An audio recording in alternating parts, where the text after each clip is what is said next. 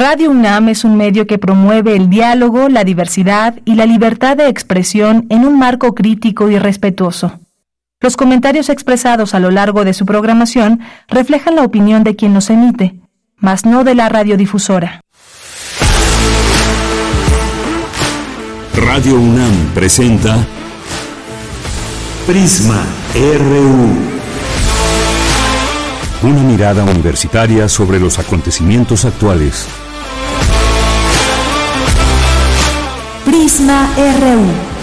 Relatamos al mundo.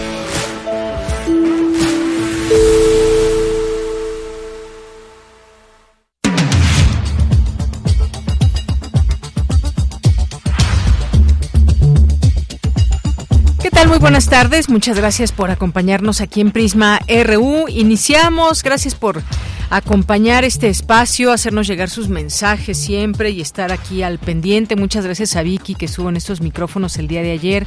Estuvimos por allá en la internacional, en la Bienal Internacional de Radio, la decimocuarta edición. El viernes ya la premiación y por ahí hay algún trabajo de corriente alterna como finalista. Y pues siempre aprendiendo cosas, aprendiendo cosas nuevas, eh, expertas, expertos en, de la radio y que llevan ahí muchísimo tiempo ya trabajando eh, sobre este en, este medio de comunicación y las temáticas, sobre todo periodismo de paz, que es una, una de las partes torales también de este programa.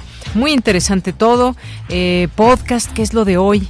Ahí por ahí tuvimos la presencia desde Chile de las raras podcast, muy interesante también todos estos trabajos. Si a ustedes les gustan los podcasts, pues es uno de los que se que les podemos recomendar. Bueno, pues yo soy de Yanira Morán y gracias por estar aquí con nosotros a nombre de todo el equipo. Les saludamos con mucho gusto y hoy tendremos, por supuesto, hoy es el día después de darse a conocer los resultados de las encuestas en donde Morena nombraría a quien coordinará los trabajos de la cuarta transformación. Y lo que ya se anticipaba y que muchas muchos dicen no fue ninguna sorpresa es la victoria eh, de Claudia Sheinbaum. Y pues una la nota digamos es cuál va a ser el futuro de Marcelo Ebrard, qué va a ser lo que decidirá, sigue habiendo espacio para él o no en Morena, desde su punto de vista, pues algo, algo pasó y estudia distintas posibilidades según lo que hemos podido escuchar a través de distintas entrevistas que ha dado a medios de comunicación desde el día de ayer y hoy, pues estuvo ahí en un carrusel, digamos, informativo en distintas estaciones con distintos periodistas que le preguntan sobre su futuro y sobre todo pues está señalando que dará a conocer eh, pues elementos que revelan cómo pues se cometieron graves faltas en este en este proceso. Pero por lo pronto ayer ya eh, escuchamos esto que dijo desde Mario Delgado, eh, también las y los eh, presentes que estuvieron ahí contendiendo. El tercer lugar se lo lleva Gerardo Fernández Noroña. Quizás esa fue la sorpresa que decía él siempre. Van a ver que va a haber sorpresas, aunque él decía que iba a ganar. Bueno, pues esto era poco probable, pero ahí estaban eh, ella, Claudia Sheinbaum, los demás, pero no estuvo Marcelo Ebrard ahí en este en esta reunión. Se habla pues de la unión que debe haber dentro de Morena. Vamos a ver qué va a suceder. Por lo pronto hoy lo estaremos platicando en dos momentos.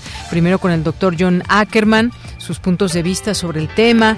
Él, como sabemos, él es el director del Programa Universitario de Estudios sobre Democracia, Justicia y Sociedad. También platicaremos sobre el mismo tema en la segunda hora con el doctor Rafael Morales, quien es doctor en Ciencia Política por la UNAM y profesor universitario, analista sobre temas electorales. Hablaremos de este tema. Conversaremos también Ojalá que podamos hacerlo eh, sobre el aborto que la Suprema Corte de Justicia de la Nación pues ya lo hace un eh, derecho de las mujeres a interrumpir su embarazo a nivel federal. Esto es algo muy importante, también platicaremos de ello. Hablaremos también del informe anual de la red de documentación de las organizaciones defensoras de migrantes, un tema también muy importante. Vamos a tener también hoy jueves que es cine, cine Cinemaedro con el maestro Carlos Narro. Tendremos también una, una entrevista para invitarles a ver teatro. Así que quédense en este espacio, en nuestras redes, X antes Twitter, arroba Prisma RU y Prisma RU en Facebook. Así nos encuentran. Bien, pues muchas gracias y desde aquí relatamos al mundo.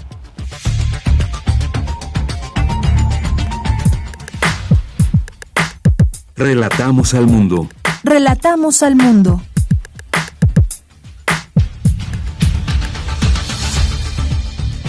Bien, en la información este jueves 7 de septiembre, en la información universitaria, solo la igualdad entre hombres y mujeres permitirá el avance en el país, aseguró el rector Enrique Graue durante el segundo encuentro Igualdad Rectoras y Directoras de Instituciones de Educación Superior. El Servicio Sismológico Nacional amplía y refuerza sus trabajos a través del Centro Alterno de Monitoreo. El segundo conversatorio de investigación postdoctoral organizado por el Centro de Investigaciones y Estudios de Género es un espacio para el intercambio de conocimientos, experiencias y reflexiones sobre temas relevantes. En el Centro de Investigaciones sobre América Latina y el Caribe de la UNAM presentan el libro Movimientos Sociales y Autonomías. En la información nacional, por unanimidad, la primera sala de la Suprema Corte de Justicia de la Nación aprobó dejar sin efecto todas las disposiciones previstas en el Código Penal Federal que penalizan el aborto. Consideró que viola los derechos humanos de las mujeres. En ceremonia cívica, las consejeras y los consejeros del Instituto Nacional Electoral, encabezados por la consejera presidenta Guadalupe Tadei Zavala, dieron inicio al proceso electoral federal 2023-2024, en el que se renovará el Congreso de la Unión y la Presidencia de la República. Alfonso Durazo, presidente del Consejo Nacional de Morena, dio a conocer que Claudia Sheinbaum será la coordinadora nacional de los comités de defensa de la Cuarta Transformación. Obtuvo el 39.4% de los votos. El análisis integral de estos datos nos permite concluir de manera inobjetable que la compañera Claudia Sheinbaum Pardo obtuvo el mejor posicionamiento para ser considerada como coordinadora de los comités para la defensa de la cuarta transformación. Por su parte, Mario Delgado, presidente nacional de Morena, aseguró que fue un proceso transparente. Consumando un proceso pacífico, democrático y abierto al pueblo, mediante el que ha sido electo la Coordinación Nacional de los Comités de la Defensa de la Cuarta Transformación, bajo la consigna de que el pueblo pone y el pueblo quita. No más tapados, no más imposiciones, no más cargadas, no más simulaciones. Vayamos unidos a la cita con la historia. En tanto, Claudia Sheinbaum agradeció el apoyo de su partido y del presidente Andrés Manuel López Obrador. Hoy decidió el pueblo de México y soy la Coordinadora Nacional de Defensa de la Transformación, por decisión del pueblo de México. Esa, ese trabajo también es en equipo y por eso digo que nos necesitamos de todos y de todas. De hecho, adelanto, he pedido que nos reunamos, porque mañana inicia el proceso electoral a nivel nacional y no hay un minuto que perder. Así que el día de mañana nos vamos a reunir todos y todas las que estamos aquí para iniciar este proceso y dar los pasos adelante, porque no hay tiempo que perder. La verdad me siento muy orgullosa, muy honrada. Hemos sido parte de este movimiento desde su fundación y desde aquí quiero decir con orgullo, con honor, que es un honor estar con Obrador. Bien, y en tanto, Marcelo Ebrard afirmó que en Morena ya no tiene espacio, que buscará otras opciones para participar, para participar en la elección presidencial de 2024. Y bueno, no ha dado alguna conferencia a los medios de comunicación, quizás pronto lo haga. Ha señalado que pues dará a conocer pruebas de lo que fue este proceso que no le pareció del todo transparente, así que estaremos ahí muy pendientes. Lo que sí ha hecho es dar entrevistas en distintos espacios informativos donde ha dado a conocer sus puntos de vista sobre lo que sucedió y ha deslizado quizás algunas algunas posibilidades de su futuro político. Y esta mañana el presidente Andrés Manuel López Obrador calificó de inédito y democrático el proceso interno de Morena. Como yo sostuve desde el principio, yo apoyo a Claudia Sheinbaum porque pues ya voy a terminar como dirigente.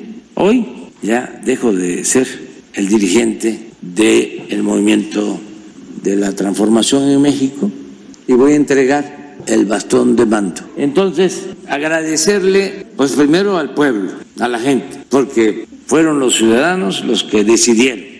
Es inédito.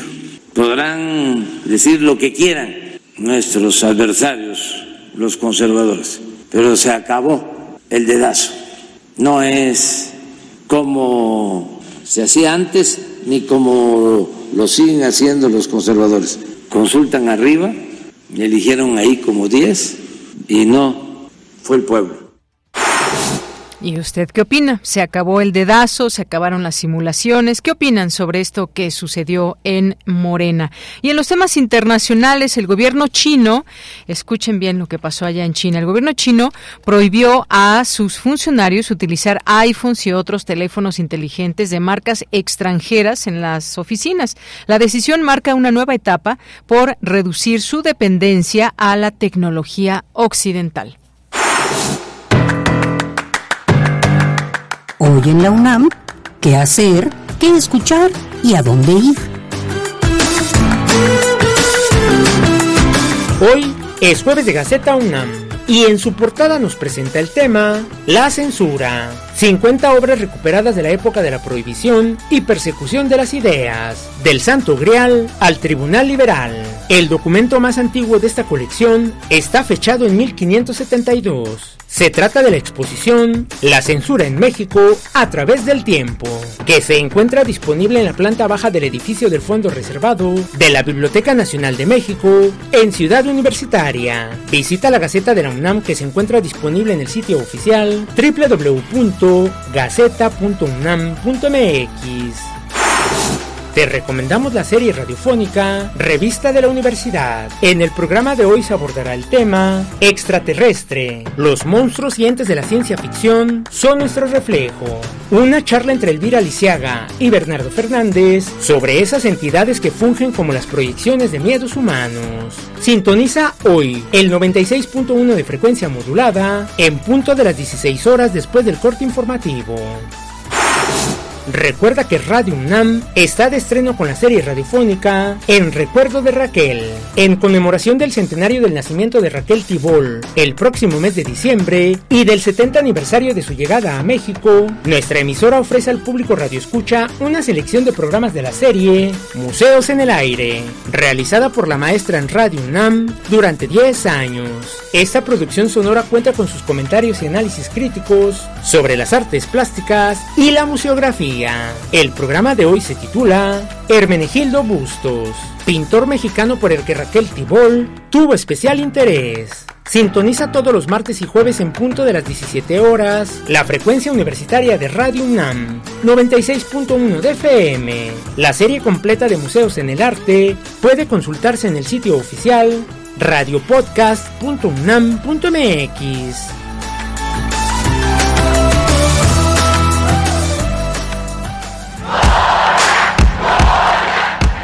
Campus RU.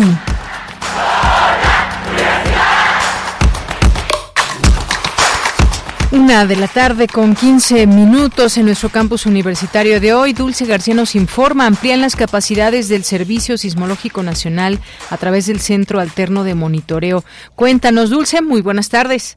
Así es, Deyanira, muy buenas tardes aquí al auditorio. Deyanira, luego del sismo ocurrido el 19 de septiembre de 2017, la UNAM solicitó presupuesto a la Cámara de Diputados para el reforzamiento del Servicio Sismológico Nacional, que hoy de Yanira presentó su centro alterno de monitoreo, cuyo objetivo es asegurar el monitoreo sísmico constante e ininterrumpido, inclusive aunque se presentara alguna contingencia que pudiera llegar a afectar el funcionamiento completo del servicio sismológico. Así lo señaló el doctor José Luis Macías Vázquez, él es el director del Instituto de Geofísica, durante la presentación de este centro alterno de monitoreo. Vamos a escuchar. Para efectuar eh, este proyecto, bueno, se obtuvo el apoyo de varias instancias, el Congreso de la Unión, como ya se los comenté, la Red Sísmica Mexicana, el Gobierno del Estado de Hidalgo, con la donación del terreno, y la UNAM ha, realizado diversas aportaciones de, capital humano, los gastos de operación y el mantenimiento de las instalaciones que ya están listas. Eh, de Yanira, con la construcción del TAM puesta en operación, se cumplen parte de los objetivos centrales de la UNAM que son contribuir a generar nuevos polos de desarrollo para la educación, ciencia y tecnología a nivel nacional. Este centro alterno de monitoreo del Sistema Servicio Sismológico Nacional se ubica en San Agustín Tlaxcala. Enrique Guevara, director general del Centro Nacional de Prevención de Desastres, dijo que eh, destacó cuál es la relevancia del CAM para ampliar las capacidades del Servicio Sismológico Nacional, que de Yanira el pasado 5 de septiembre cumplió 113 años de actividad. Vamos a escuchar. Sobre todo porque va a garantizar la continuidad de operación ante situaciones de emergencia, que pudiera ser algún otro fenómeno eh, natural, algún fenómeno socioorganizativo o inclusive también ciberataques y, demás. Hay medidas de seguridad y demás, pero entonces esto está garantizando esa continuidad, por lo cual lo convierte en una institución estratégica para el Sistema Nacional de Protección Civil. Y bueno, Deyanira, aprovechando la presentación de este centro alterno de monitoreo, los académicos recordaron la importancia de participar en el simulacro que se efectuará el próximo 19 de septiembre. Esta es la información. Bien, pues muchas gracias, Dulce. Buenas tardes. Gracias a ti, muy buenas tardes. Y recuerden que tenemos simulacro el próximo 19 de septiembre a las 11 de la mañana y lo mejor siempre es poder participar. Vamos ahora con eh, Cindy Pérez Ramírez, inicia el conversatorio Feminismos en tiempos neoliberales, trayectorias de resistencia y desafíos para la educación con perspectiva de género. Cindy, te saludo con gusto, muy buenas tardes. Deyanira, es un gusto saludarte a ti y a todas las personas que están escuchando Prisma RU, el segundo conversatorio de investigación postdoctoral organizado por el Centro de Investigaciones y Estudios de Género CIEG de la UNAM Feminismos en tiempos neoliberales, trayectorias de resistencia y desafíos para la educación con perspectiva de género, está dedicado a difundir e intercambiar conocimientos, experiencias y reflexiones sobre temas relevantes y actuales. Durante las presentaciones de proyectos, Carla Verónica Carpio Pacheco, postdoctorante del CIEG, se refirió a las investigaciones realizadas en las mercaditas como trabajos autogestivos y de protesta pude ver cómo el complejo entramado de relaciones que se teje a partir y también más allá de las mercaditas como protesta y también eh, une unas raíces muy, muy importantes y muy diversas dentro de eh, otros trabajos eh, autogestivos, colectivos en la capital, ¿no? Muchas de las que forman parte de estas protestas cuentan con carreras universitarias truncas o, terminadas. En realidad no está, no se trata como solamente de, no alcanza esta distinción entre lo formal y informal para hablar de ellas y de este tipo de economías que están sustentando, en realidad siempre han sustentado la economía real, ¿no? De, de las personas, no solamente eh, la que depende de un salario. En tanto, el doctor Fernando González Quesada, becario postdoctoral también de la Facultad de Arquitectura, habló de la multiplicidad de estrategias para conseguir mayores ingresos, así como la precarización del trabajo asalariado. El capital, en su fase neoliberal, es incapaz de brindar trabajo asalariado a la población de más de 15 años y más. No hay posibilidad, ¿no? Es una cuestión estructural. Incluso los datos gubernamentales del INEGI, por ejemplo, muestran que el 56% de la población económicamente activa está en el sector informal. El neoliberalismo ha agudizado la precarización de las trabajadoras. Se suman al crisol de las violencias económicas contra las que protestan las mercaditas feministas. Como ellas mismas mencionan, violencia, el salario mínimo. Deyanira, este fue el reporte del segundo conversatorio de investigación postdoctoral organizado por el Centro de Investigaciones y Estudios de Género CIEG de la UNAM. Bien, pues muchas gracias Cindy, buenas tardes. Muy buenas tardes. Vamos ahora con mi compañera Virginia Sánchez. Participa el rector Enrique Graue en el segundo encuentro Igualdad Rectoras y Directoras de Instituciones de Educación Superior. Vicky, ¿qué tal? Muy buenas tardes. Muy buenas tardes, de ellas a ti y al auditorio de Prisma RU. El retraso de la participación de mujeres en puestos de dirección y liderazgo en instituciones de educación superior corresponde al retraso en general en la integración en la agenda de igualdad de género Así lo señaló la presidenta del el Colegio de México, Silvia Yorguri, al inaugurar el segundo encuentro de igualdad rectoras y directoras de instituciones de educación superior, donde precisó que a pesar de los avances en esta materia, al posicionarse los temas de las desigualdades de género y la importancia de acciones para erradicar la violencia y las discusiones y diversas políticas en torno a cómo atender otras desigualdades en dichas instituciones, dijo es importante analizar la velocidad necesaria y la sostenibilidad para estos cambios. En ese sentido, detalló también los tres objetivos. Escuchemos. Se requiere una visión integral, por supuesto, jerarquizada. Hay aspectos urgentes como la, erradicación de las violencias de género, pero también hay otros aspectos que deben integrarse en esta visión hacia la construcción de un modelo de igualdad de género. Y claro, el otro tema es la velocidad, ¿no? En ocho años, o sea, refiriéndome a mi propia experiencia, lo que he visto en otras instituciones en general, hay grandes avances. La pregunta es si vamos a la velocidad necesaria. Y la segunda pregunta que creo que muchas de nosotras nos preguntamos es la sostenibilidad y que se mantengan estos cambios más allá de nuestras gestiones. Al participar vía remota, el rector Enrique Grau enfatizó la importancia de la igualdad entre hombres y mujeres para que el país logre avanzar. Escuchemos al rector. Yo soy un convencido, créanme, de que la única forma de que este país avance es de que los hombres y las mujeres podamos ir de la mano en igualdad para desarrollarnos plenamente en los diferentes ámbitos de nuestras competencias. En la UNAM hemos intentado hacer lo correspondiente. Creamos la Comisión de la Coordinación de Igualdad de Género y por supuesto también hemos visto cómo gradualmente las mujeres han ido ocupando puestos de decisión y dirección. Hoy el 50% de los, de los institutos, tanto de la investigación científica como de humanidades, son dirigidos por mujeres. Y la Junta de Gobierno, que yo cuando tomé la rectoría tenía cuatro mujeres, hoy tiene ocho mujeres y son mayoría en ella, pues son 15 los miembros de la Junta de Gobierno. Ustedes han roto el techo de cristal con esa determinación inigualable que tienen las mujeres. Y bueno, pues los objetivos centrales de este segundo encuentro de igualdad rectoras y directoras de instituciones de educación superior son el compartir las experiencias de liderazgo de mujeres en gestión universitaria, compartir los retos, barreras y buenas prácticas en la implementación en la agenda de género, así como crear un espacio de encuentro. Esta es la información. Vicky, muchas gracias y buenas tardes. Buenas tardes. Continuamos. Prisma RU. Relatamos al mundo. ¿Y qué fue lo que sucedió ayer? La culminación ya de estos trabajos que se llevaron a cabo en Morena para que pues se dirijan estos trabajos de la cuarta transformación que se coordine y en este caso será Claudia Sheinbaum. Algunas de las preguntas que pues hay ahí en el aire pues es todo esto de si ya se esperaba este resultado, si hubo sorpresas, qué va a pasar con eh, Marcelo Ebrard que pues se ha inconformado con pues con el proceso en sí con algunas de algunas acciones que él ha señalado de manera muy puntual y el día después qué tenemos en el escenario político vamos a platicar con el doctor John Ackerman, él es director del Programa Universitario de Estudios sobre Democracia, Justicia y Sociedad, investigador del Instituto de Investigaciones Jurídicas de la UNAM, doctor en Sociología Política. ¿Qué tal, eh, doctor John Ackerman? ¿Cómo estás? Buenas tardes.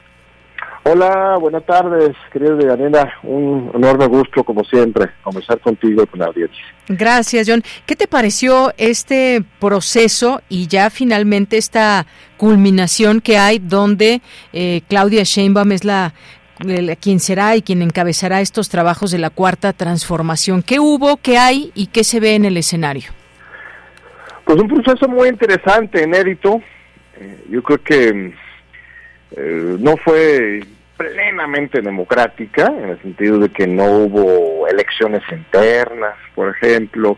Eh, este nos falta todavía avanzar, pero sí, sí marca una diferencia, porque no es el presidente de la República directamente designando a su sucesor, sino que se hace un proceso de corridos nacionales, una especie de, de, no campaña, de acuerdo con el Tribunal Electoral, pero pues una, intercambio con la población de, de parte de cada uno de los aspirantes, luego una encuesta, bueno, no solamente una, sino cinco encuestas para ir sondeando. Una de las encuestas, incluso la encuesta de Morena, fue pues, como un simulacro de votación, no fue solamente preguntar a la gente, sino que tenían que depositar su boleta en la urna, se cuidaron las urnas, hicieron el, el conteo de, los, de, esas boletas. Entonces, pues una experiencia inédita, eh, que además arroja una candidata, una mujer, eh, que ha sido jefe de gobierno de la Ciudad de México, que es universitaria, no podemos dejar de mencionarla aquí en nuestro espacio este, de la máxima casa de estudios. Claudia es, este, viene de la UNAM como estudiante, activista, profesora, y, eh, este, y va a representar la cuarta transformación rumbo a 2000 24. Eh, Marcelo Ebrard está en su derecho, este, impugnando el proceso, pero por las declaraciones que he estado viendo recientemente, está pasando muy rápidamente de una denuncia muy legítima de irregularidades que él este, acreditó y está entregando las autoridades para que las evalúen, a de repente descalificar y querer pues, incluso tronar el proceso. Ya, ya cada vez más se parece más a a chantaje, a berrinche. Entonces, a ver qué pasa en estos siguientes días, a ver si se atreve a, salirse de, Morena, eso pues, haría pues muy complejo el proceso electoral rumbo a 2024, si él se fuera candidato con Movimiento Ciudadano, con el Partido Verde o incluso alguna alianza con la oposición, con Xochitl, este, hay que ver qué pasa, o igual pues todo termina siendo simplemente pues ruido, este un coraje y pues vuelve, vuelve a Morena en los próximos días. Hay que estar muy atentos a esto y este y las denuncias de él pues son, son importantes evaluarlos. Este, Nosotros mismos en esta corriente más democrática de, del Morena que se llama la Convención Morenista hemos denunciado muchas malas prácticas y, y se debe ir mejorando cada vez más los procesos de selección interna de los partidos políticos. Con esto que nos dices que está pues un poco llevando a cabo chantaje o que está haciendo un berrinche, ¿es un mal perdedor, te parece, Marcelo? Mira, no sé, eh, eh, este, eh, tenemos que ver lo que hace, porque lo que está diciendo implica un, efectivamente una pues, violencia verbal, ataques muy fuertes que no había tenido antes. Está este, molesto. Pero, está muy molesto, pues, pero hay que ver si eh, eh, en los actos que hace, ¿no?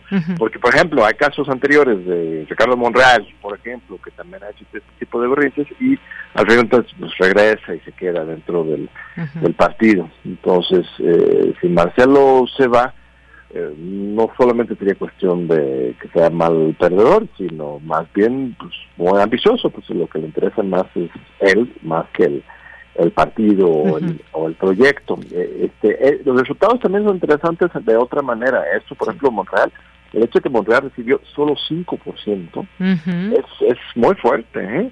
eh en los últimos lugares con Manuel Velasco. Sí, hasta más abajo de Manuel Velasco. es, es algo muy fuerte para él porque refleja una opinión este, negativa de, de la opinión pública eh, con respecto a, su gestión, su persona, ah, y eh, el buen desempeño relativamente de, Noroña, por ejemplo. Tercer lugar, ¿qué te pareció, John? Eh, sí, más o menos empatado con, con Augusto, quien hizo una campaña en el caso de Gerardo Sin Dinero, ras de suelo, muchas asambleas más este, en pequeñas comunidades, que la Ciudad de México muy muy al viejo estilo, pues, y este, logró posicionarse como un candidato, bueno, muy atrás, por supuesto, pero eh, llama la atención su, buen desempeño relativamente. Entonces, eh, yo creo que Claudia va a ser muy buena candidata. Este, me, gusta que sean dos mujeres, Xochitl y Claudia, y que tengan posiciones muy claras. A, mí me parece que Xochitl es, es, una buena candidata a la oposición. Yo no no, no me gusta de repente ver este, a algunos colegas eh, este, de izquierda, del obradorismo, atacándola de manera muy personal, ¿no? Eh, es como si estuviéramos hace seis, siete años así volándose del, del presidente, de quien tenga el poder, pero aquí más bien es la oposición, hay que, hay que celebrar que haya eh, esta pluralidad, este diálogo, y ella que es una persona elocuente representa lo que representa, y de eso se trata la democracia, que cada quien tenga mucha claridad sobre lo que representa y que el electorado pueda decidir. Entonces, yo creo que puede ser una buena campaña Claudia contra Xochitl, Xochitl contra Claudia, eh, Claudia pues, empieza con una gran ventaja, y es que es muy probable que ella gane, y veremos qué pasa con, con Marcelo, lo cual complicaría todo, ¿no? Si, fueran esos tres. Y no puedo dejar de, de, hacerte esta pregunta porque de una parte también se queda ese un poco ese ese sentir hubo cargada hacia Claudia Sheinbaum y no precisamente en el tema de las encuestas que pudo haber sido un proceso transparente o no, pero eh, desde antes te pareció que hubo cargada hacia Claudia Sheinbaum. Sí, Sí, eso está claro. Ella pues ha sido la favorita del presidente y directa o indirectamente se envió la señal de que este, se le debe apoyar, ¿no? Tanto desde el partido como desde el gobierno federal como los gobiernos estatales. Eso está, está claro hubo mucho apoyo para ella, la mayor parte muy auténtica, pero también este, lubricada, facilitada por esta voluntad de presidencia. ¿no? Entonces eso, eso desde luego está, no podemos este, cerrar nuestros ojos frente a esa, esa realidad. Y, en ese sentido pues es importante la denuncia de, Marcelo, de que se movilizó una parte de la Secretaría de Bienestar, algunos gobiernos estatales, aunque Marcelo también tiene sus apoyos, más en los medios privados, sectores de dinero, ¿no? Yo no, no estoy de acuerdo que realmente era un piso disparejo, cada uno tenía sus apoyos y este pues sale adelante Claudia. ¿Y hubo entonces como un dedazo de manera veladamente o no? pues eso es un, un, gran debate. Yo creo que no lo diría así, creo que no fue un dedazo velado, pero como decía al principio tampoco fue plenamente democrático, sí sí influyó eh, el presidente y estas estas fuerzas, pero eso también es natural, o sea, la gente en general está a favor de la cuarta transformación, o sea, Andrés Manuel tiene una tasa de, aprobación todavía alrededor del 60% o más alto en algunas encuestas, entonces su preferencia eh, tampoco tendría que no tener ningún impacto, o está bien que él, también pueda opinar y, y, que la gente puede seguir esa, esa indicación, ¿no? Entonces, eh, estamos en esa, situación híbrida, avanzando, democratizando el país, eh, pero falta mucho, falta mucho. A mí me gustaría, por ejemplo, que Claudia, ahora que hoy recibe la, el bastón de mando, uh parte de Andrés Manuel, que se vuelva prácticamente el líder del la líder del movimiento, eh, hiciera algo para que pues, Morena funcionara un poco más democráticamente, que empoderara más a las bases, los fundadores, que cambiara un poco esta cultura política periodista que, tenemos dentro del partido. Eh, ella lo podría hacer haciendo pequeños movimientos, pequeños cambios, lo podría lograr y eso generaría una gran fuerza de abajo y pluralidad de, apoyo al movimiento de Morena. Eh, este, a ver, a ver si lo, lo hace ahora que, tenga el bastón ahora en la mano. ¿no? Bueno, pues ahí está, eh, importante comentarlo y analizarlo, sobre todo, dices, no fue, no fue plenamente democrático y sobre todo porque alguna de las cosas que se ha estado quejando Marcelo Ebrard y que lo hemos estado escuchando desde ayer en, distintos espacios informativos eh, de mucho alcance y, ha señalado pues este tema que, por ejemplo, pues él nunca tuvo el apoyo de gobernadoras y gobernadores, que sí tuvo Claudia, eso es lo que ha dicho él en este sentido y pues sí, en algún momento, meses atrás, no ahora con todo esto de las encuestas, pues sí, sí creo que el presidente dejó eh, constancia de quién era su favorita en este proceso, ¿no? Sí, sí, claro, pero insisto, no estoy de acuerdo que haya habido un piso parejo. Marcelo tenía el apoyo de Washington, de los grandes empresarios, de los, dos principales medios privados de comunicación. Él era su candidato. A ver, de Washington, cuéntame.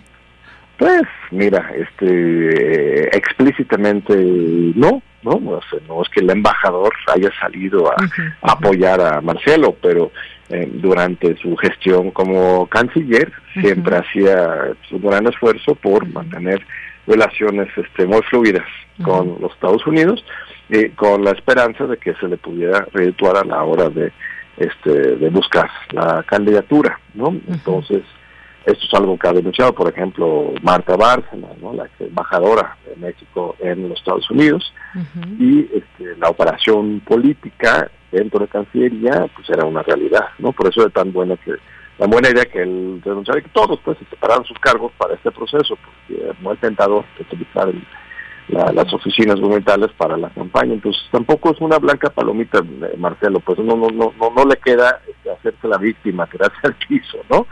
Él ha estado jugando duro, perdió y este, pues sí debería asumir esta derrota y este, veremos, veremos que, este, que pesa más, ¿no? sus ambiciones o o su lealtad al proyecto.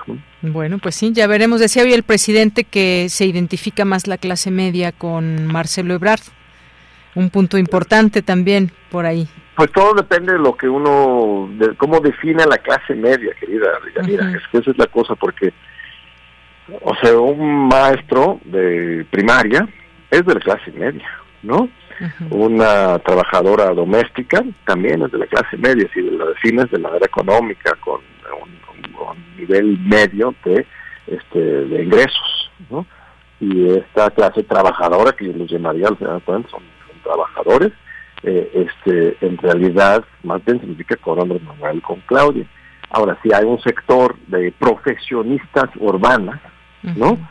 Que tienen otra cultura política más eh, pues, agringada, me atrevo a decir, ¿no? Eh, Andrés Manuel lo llama aspiracionista, yo no usaría esa palabra, pero sí hay como una cultura política más de profesionistas urbanas que, pues sí, ven mejor a, a Marcelo que, a Claudia, o alguien como Clara Brugada, por ejemplo, que, ya se destapó. Justamente anunció sus, intenciones de competir para la Ciudad de México. Pero yo no le llamaría clase media porque eso es una categoría un poco eh, complicado desde un punto de vista sociológico, ¿no? Muy bien.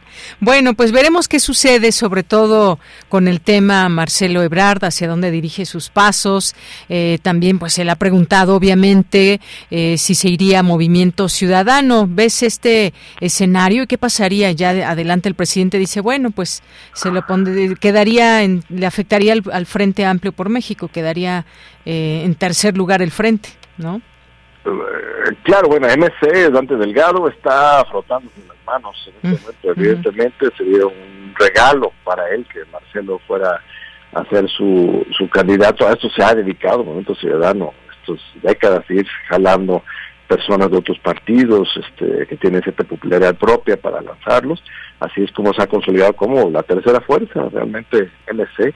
Eh, después de Morena, el PAN, que todavía tiene su base, pero el PRI y el PRD ya van de salida, entonces evidentemente está esa invitación para Marcelo, aunque no la hayan formalizado. También está el Partido Verde, ¿eh? que ha sido muy eh, mm. cercano con Morena, pero Marcelo y el Partido Verde tienen una relación cercanísima de mucho tiempo, entonces eso podría ser un escenario.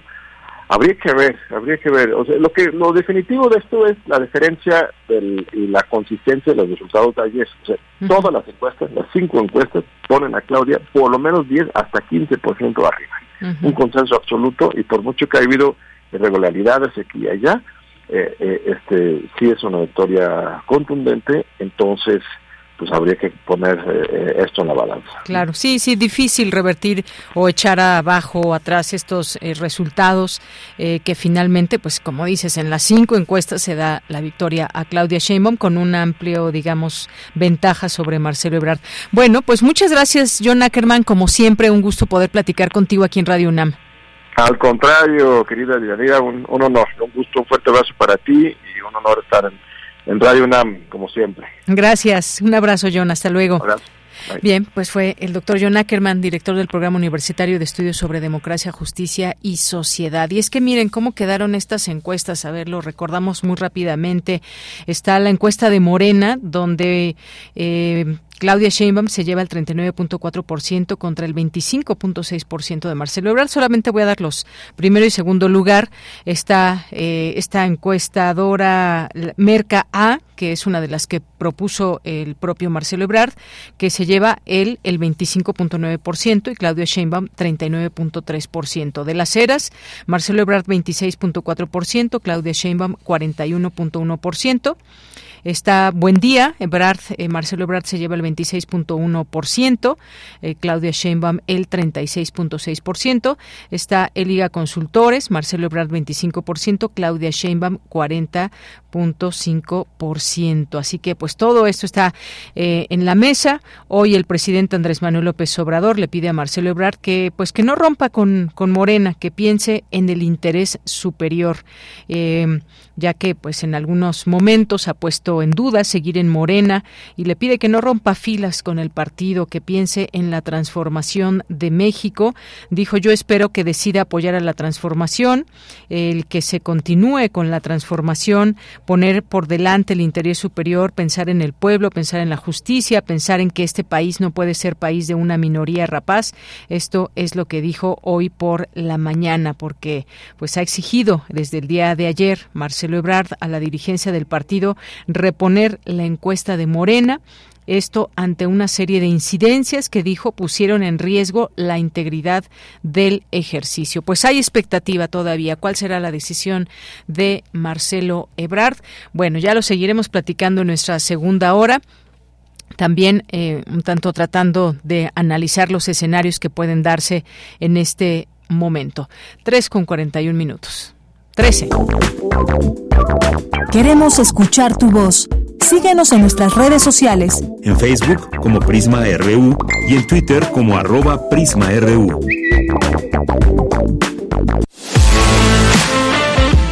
Nacional RU.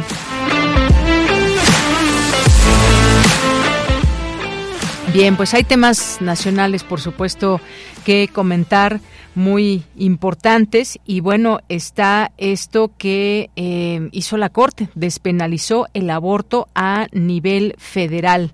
Es que la Suprema Corte de Justicia de la Nación eliminó este miércoles el delito de aborto del Código Penal Federal al concederle eh, un amparo al Grupo de Información de Reproducción Elegida, GIRE.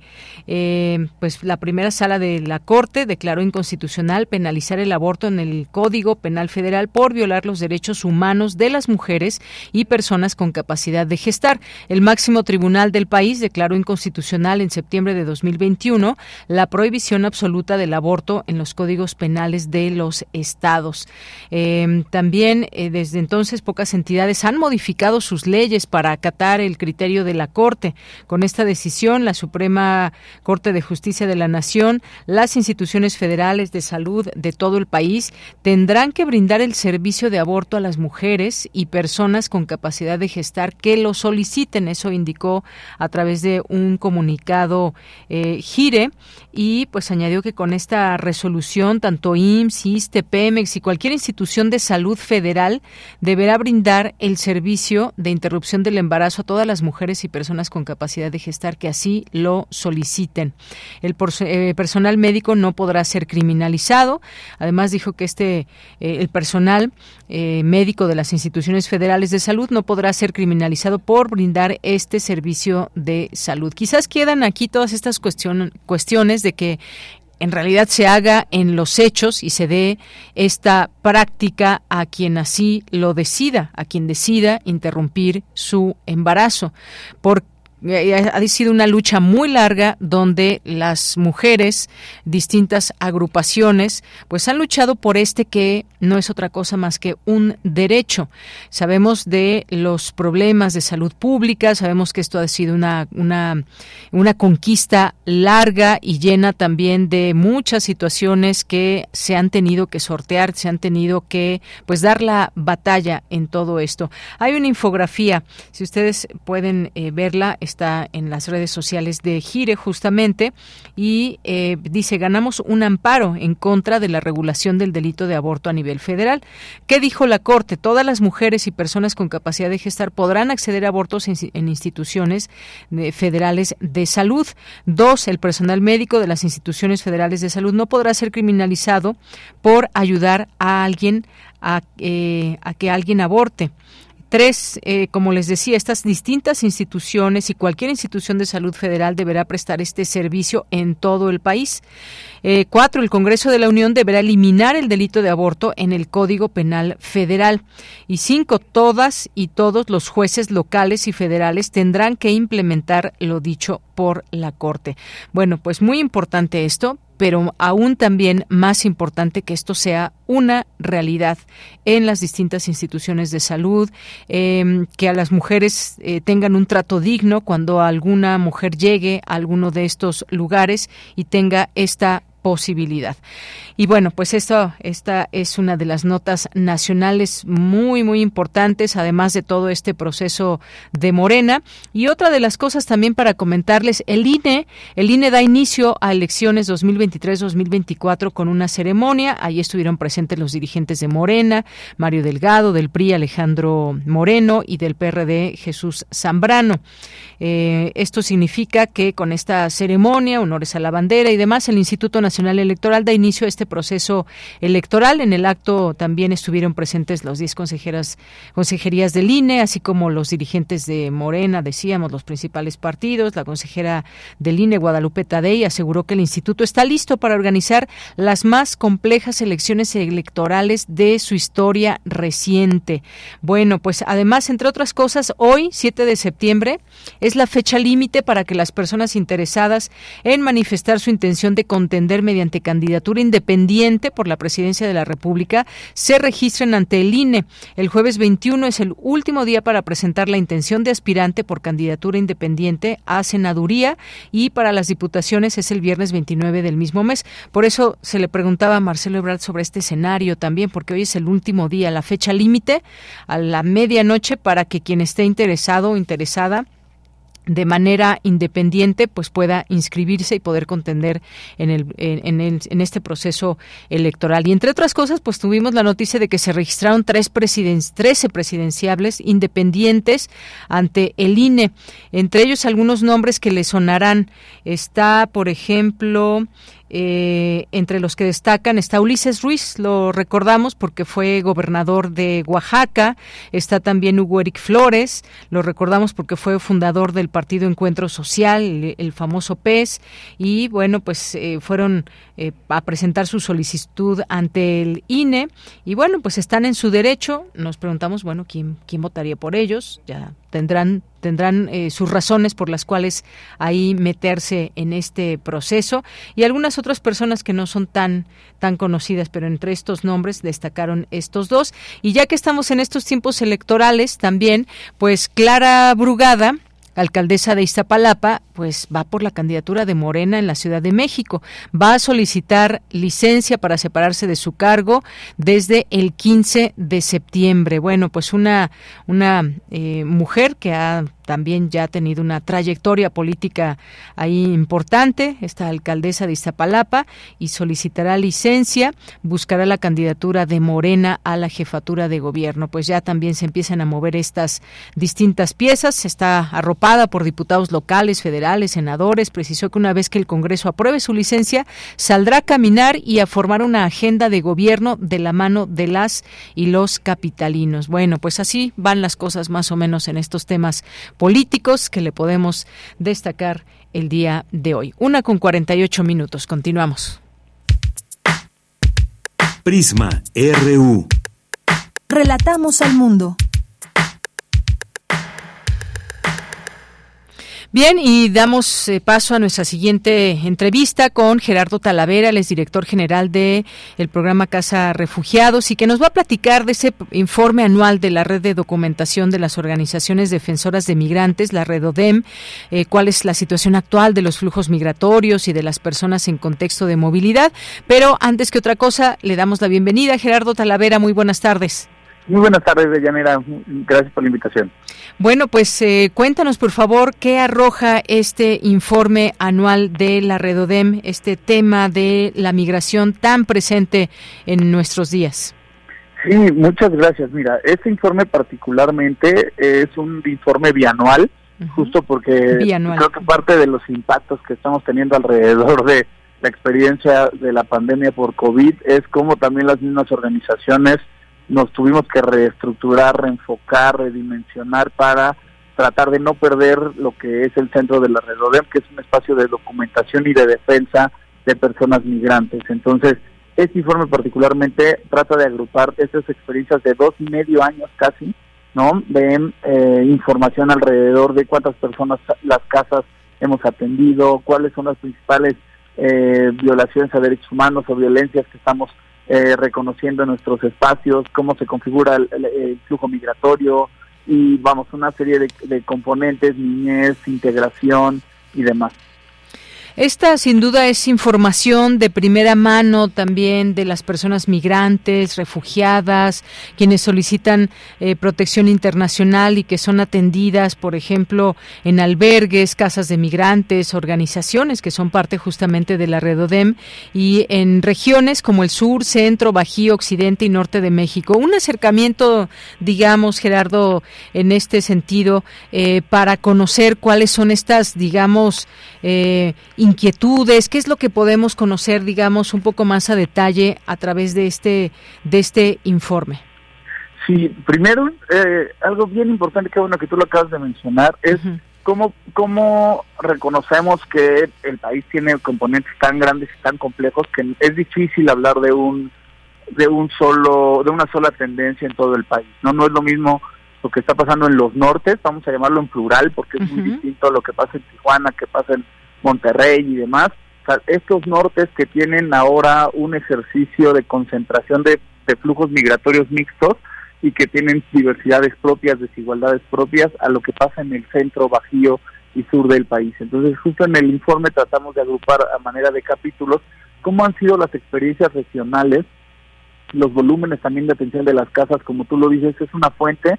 Sí, nosotros en este caso narramos lo que hacemos, ¿no? No es no es un dato de gobierno, no es un dato que salga de algún imaginario, es solo lo que pasa por las casas, es lo que está documentado.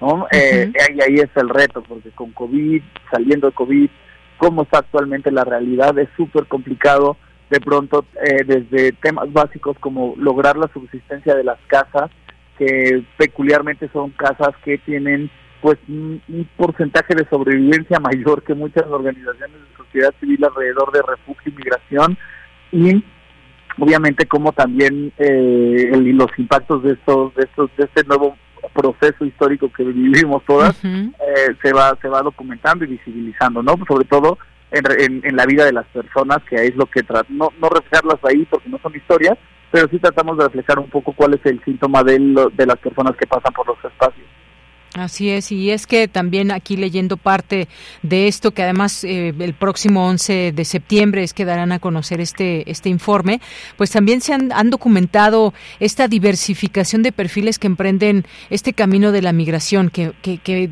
de todo esto se debe hablar, cómo ha ido cambiando también ese perfil de personas que antes buscaban una oportunidad económica, pero ahora también están huyendo, por ejemplo, de las violencias que hay en sus países de origen, que están eh, huyendo de una eh, distintas situaciones que quizás en otro momento no eran tan alarmantes o tan marcadas en, distintas partes, por ejemplo, de Centroamérica. Esa es una. O la exacerbación de controles migratorios. ¿Qué pasa en, estas, en estos controles migratorios? Eh, el incremento, por ejemplo, de la militarización. En fin, hay distintos elementos que hoy eh, tenemos y que quizás antes se daban de una manera distinta. Esto es muy importante también. Sí, claro, totalmente. Eh, justo el informe se presenta el día 11 a las 12 en el Centro Agustín Pro. En nuestras redes sociales de Redodem pueden, pueden encontrar toda la información y el registro y, demás. Eh, y creo que esto que estás mencionando sí es es súper importante, reconocer que México en los últimos 12, 14 años ha venido reconfigurándose tanto normativamente como en cuanto a la posición geo, no se ha venido cambiando la posición geopolítica, pero sí las, las consecuencias de lo que está pasando en el mundo atienden a que la, la realidad geográfica del país transforme estos flujos migratorios, ¿no? La Comisión Mexicana de Ayuda a Refugiados, por ejemplo, presenta datos de eh, personas solicitantes de protección internacional de la condición de refugiado de más de 100 países. Entonces, esto que estás diciendo hace muchísimo sentido porque, claro, ahora el reto no es un reto de una migración del sur del continente al norte del continente con componentes de desigualdad o temas asociados a trabajo, sino es un tema asociado a lo que está pasando en el mundo, está impactando en México. ¿Y cómo impacta? Uno de esos impactos es el el aumento de solicitantes de la condición de refugiado y el aumento de, país, de países de origen del flujo de las personas. Efectivamente, pues sí, estaba viendo aquí porque recomendarle también a nuestro público si quiere conocer más detalles de todos estos temas, ustedes tienen sus redes sociales y lo pueden encontrar por ejemplo aquí en X como Redodem MX y pues justamente están aquí eh, constantemente brindando información o también de lo que pasa en otros sitios como Casa Refugiados que también tiene eh, aquí información y cómo de pronto hay albergues que llegan a sobresaturarse, que son pensados para 60 personas y tienen a 100, los recursos, que me imagino que es otra cosa también muy importante que hay que tener en cuenta. No hay dinero que alcance para poder apoyar en alguna parte del camino a las y los migrantes. Esto también algo muy fuerte, el tema económico. Gerardo. Sí, sí, justo parte del, El esfuerzo que somos en Redodem es que somos eh, 25 organizaciones que básicamente decidimos pensar igual alrededor de la necesidad que teníamos eh, las casas y las organizaciones que no son albergues de, de decir, de documentar, de no que no quedar invisible. Venimos de una narrativa de hace 13 años de pensar que la migración y las personas que migraban eran invisibles, ¿no? Así se narraba en la invisibilidad. Creo que parte del esfuerzo de la Redodem y de las organizaciones que estamos eh, que somos parte, pues es sí el, el tratar de visibilizar, documentar, sobrevivir también y sobre todo creo que el punto donde coincidimos todas es no perder que en el centro están las personas y sus vidas y sus derechos, ¿no? Entonces, ese, con estas tres lógicas, pues andamos tratando de justamente sobrevivir alrededor de todo esto que tú mencionas, dinero, violencias, este, pues dinámicas de pronto también locales que son propias de cada albergue y demás, ¿no? Entonces, y todo eso desde un enfoque de adaptabilidad. Claro, pues sí, muy interesante todo esto. Yo agradezco que nos platiques un poco de esto. Dejamos esta invitación, por supuesto, también para el próximo 11 de septiembre, que ahorita nos, nos vuelves a invitar y nos recuerdas dónde, porque también en, todo eso que están aquí compartiendo de información, incluso podemos estar analizando desde distintas miradas, por ejemplo, incluso desde la ciencia.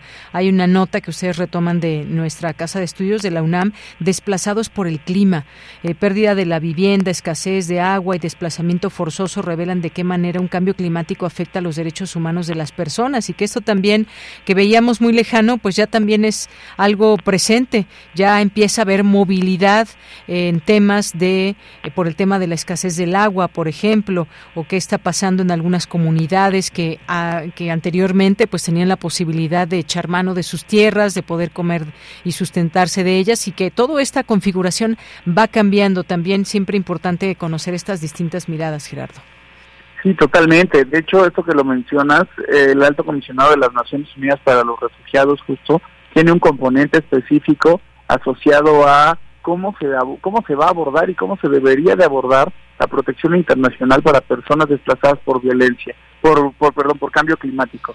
Entonces, este, este, esta narrativa de narrar de, hacer contar las historias de personas que necesitan protección desde el cambio climático es algo que, que pues todos estamos también reentendiendo, sinceramente, y reentendiendo cómo se tiene que configurar el concepto de persona refugiada y cómo ese desplazamiento pues conlleva a los estados a, tener primero instrumentos que protejan, esos la, instrumentos jurídicos que protejan a las personas y como siguiente paso cómo la sociedad y cómo las personas en este ejercicio con eh, de interacción con personas de reciente llegada a, las comunidades, cómo hacemos una interacción, eh, y voy a decirlo así, una interacción activa hacia, hacia fortalecer las comunidades, ¿no? También hay, hay un, un potencial de, este, de estos nuevos tipos de desplazamiento que es que las personas logren aportar a las comunidades que también lo necesitamos, ¿no? En México. Muy bien. Bueno, pues muchas gracias. Recuérdanos de nueva cuenta esa invitación que nos haces a este informe. Sí, el día lunes 11 a las 12 del día eh, se transmitirán redes, eso sí, en, a, través de Facebook y de Twitter, me imagino. Eh, Twitter no estoy seguro, Facebook sí. Y además el registro está en, en nuestras redes, arroba MX, para si quisieran asistir al Centro Agustín Pro, que se encuentra en la colonia San Rafael, si me acuerdo bien. Muy bien. Bueno, pues muchas gracias Gerardo Talavera por traernos este tema, exponerlo, hacerlo visible y seguir hablando de ello, por supuesto, en momentos subsecuentes, porque la migración es un tema que no para. Muchas gracias. Perfecto, que tengan muy buen día y saludos. Igualmente para ti, hasta luego. Gerardo Talavera es director general del programa Casa Refugiados y nos habló de este informe bianual de la red de documentación de las organizaciones defensoras de migrantes, la Redodem. Y con esto llegamos a las dos de la tarde. Vamos a hacer una pausa en este momento. Vamos a regresar a nuestra segunda hora donde tenemos pues todavía mucha información. Vamos a seguir platicando de todo este tema el día después de este eh, pues de este movimiento que hizo Morena, de esta estas eh, resultado de las encuestas para saber quién va a encabezar estos trabajos de la cuarta transformación, eh, la entrega del bastón de mando y más. Así que, pues tenemos todavía más. Vamos a un corte, regresamos. Prisma RU. Relatamos al mundo. ocurrió exactamente.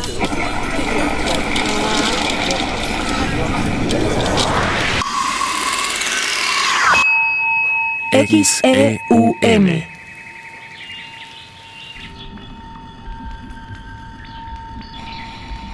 Radio UNAM.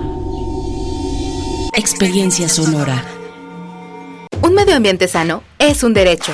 Necesitamos áreas verdes y servicios de limpia iguales para todas y todos. El acceso al agua potable tiene que ser equitativo, sin distinciones. Eso es lo justo. En el Partido Verde trabajamos a favor de la justicia ambiental.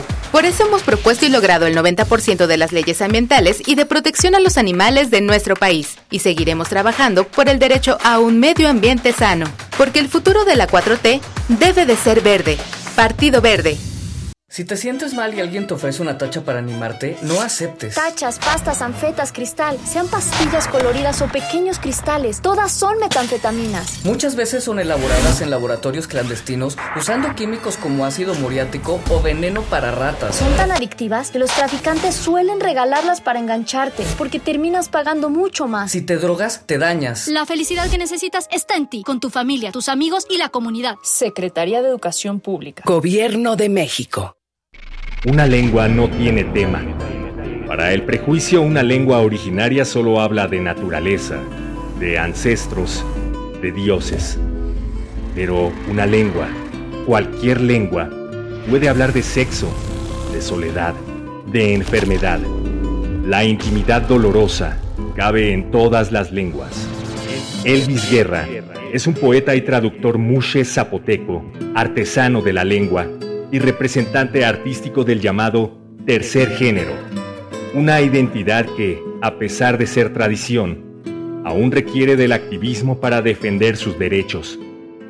Ramón responde que sí cuando le preguntan si ha probado una mushe, porque no es lo mismo probar a que te prueben.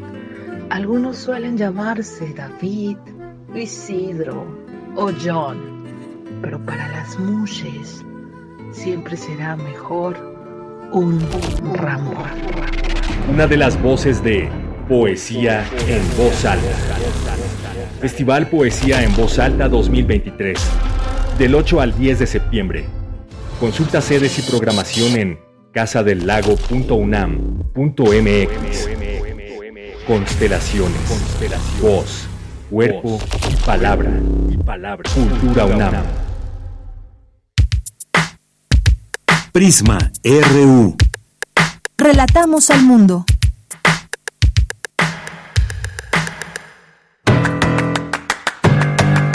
Mañana en la UNAM, ¿qué hacer? ¿Qué escuchar? ¿Y a dónde ir?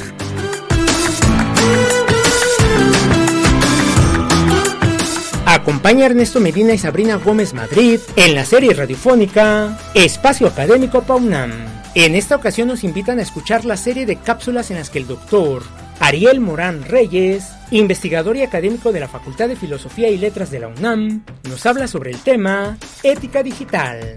Recuerda que Espacio Académico PAUNAM se transmite de lunes a domingo a lo largo de la programación de nuestra emisora.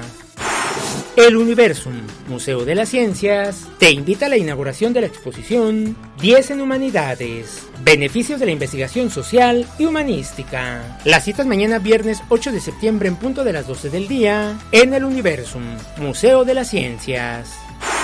La Coordinación Universitaria para la Sustentabilidad de la UNAM te invita a visitar el Mercado Universitario Alternativo. En esta ocasión, el tema central serán los impactos socioambientales relacionados con el desperdicio de alimentos, así como las acciones que podemos tomar para construir sistemas alimentarios más sustentables. Asiste mañana al Mercado Universitario Alternativo, que será instalado frente a la entrada principal de la tienda UNAM en un horario de 11 a 17 horas.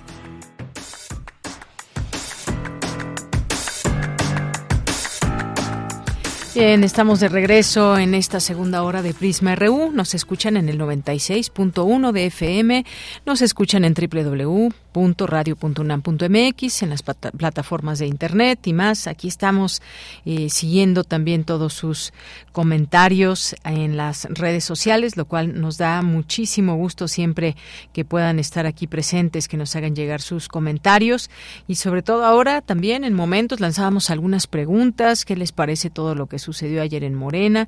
Y les estamos leyendo aquí con mucho gusto y recuerden pues bueno, prácticamente todos sus comentarios los leemos a menos que haya algunos que pues sean incorrectos. Y de a qué me refiero con esto, pues que eh, tengan alguna cuestión ahí de respeto, cómo se dirigen a las personas y demás. Así que pues muchas gracias a quienes nos escriben en Twitter y en Facebook, en Twitter o X, como queramos llamarle, porque pues bueno, ahí está este nombre que nos imponen ahora de X, ¿no?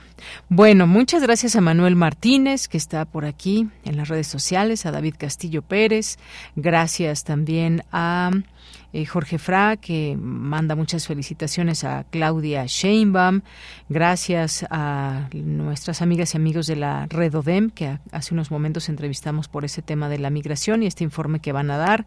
Muchas gracias también aquí a Lorenzo Sánchez. Nos dice totalmente de acuerdo con la opinión de del doctor John Ackerman. Me da también alegría la decisión de la Corte para aspirar a la justicia y libertad para las mujeres que decidan abortar. Un abrazo. Gracias, Lorenzo. Jorge Morán Guzmán, veremos qué trayectoria política real asume Marcelo Ebrard, considerando entorno, el entorno y contexto que se presenta tanto a nivel nacional como internacional. Eh, Galán de Barrio, Abel Fernández, muchísimas gracias y saludos. Mario Navarrete, aquí en la hora de la comida, también aquí presumiéndonos esta eh, riquísima comida que se ve. Casi, casi la puedo oler. Hay los frijolitos, el chicharrón en salsa de esmeralda o cómo se dice, en salsa verde.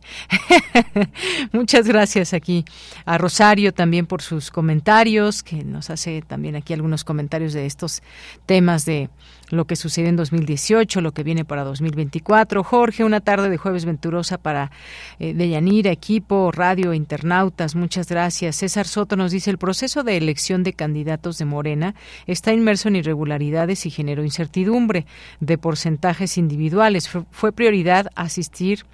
Eh, a la Bienal para actualizar temáticas. Así es, César, muchas gracias.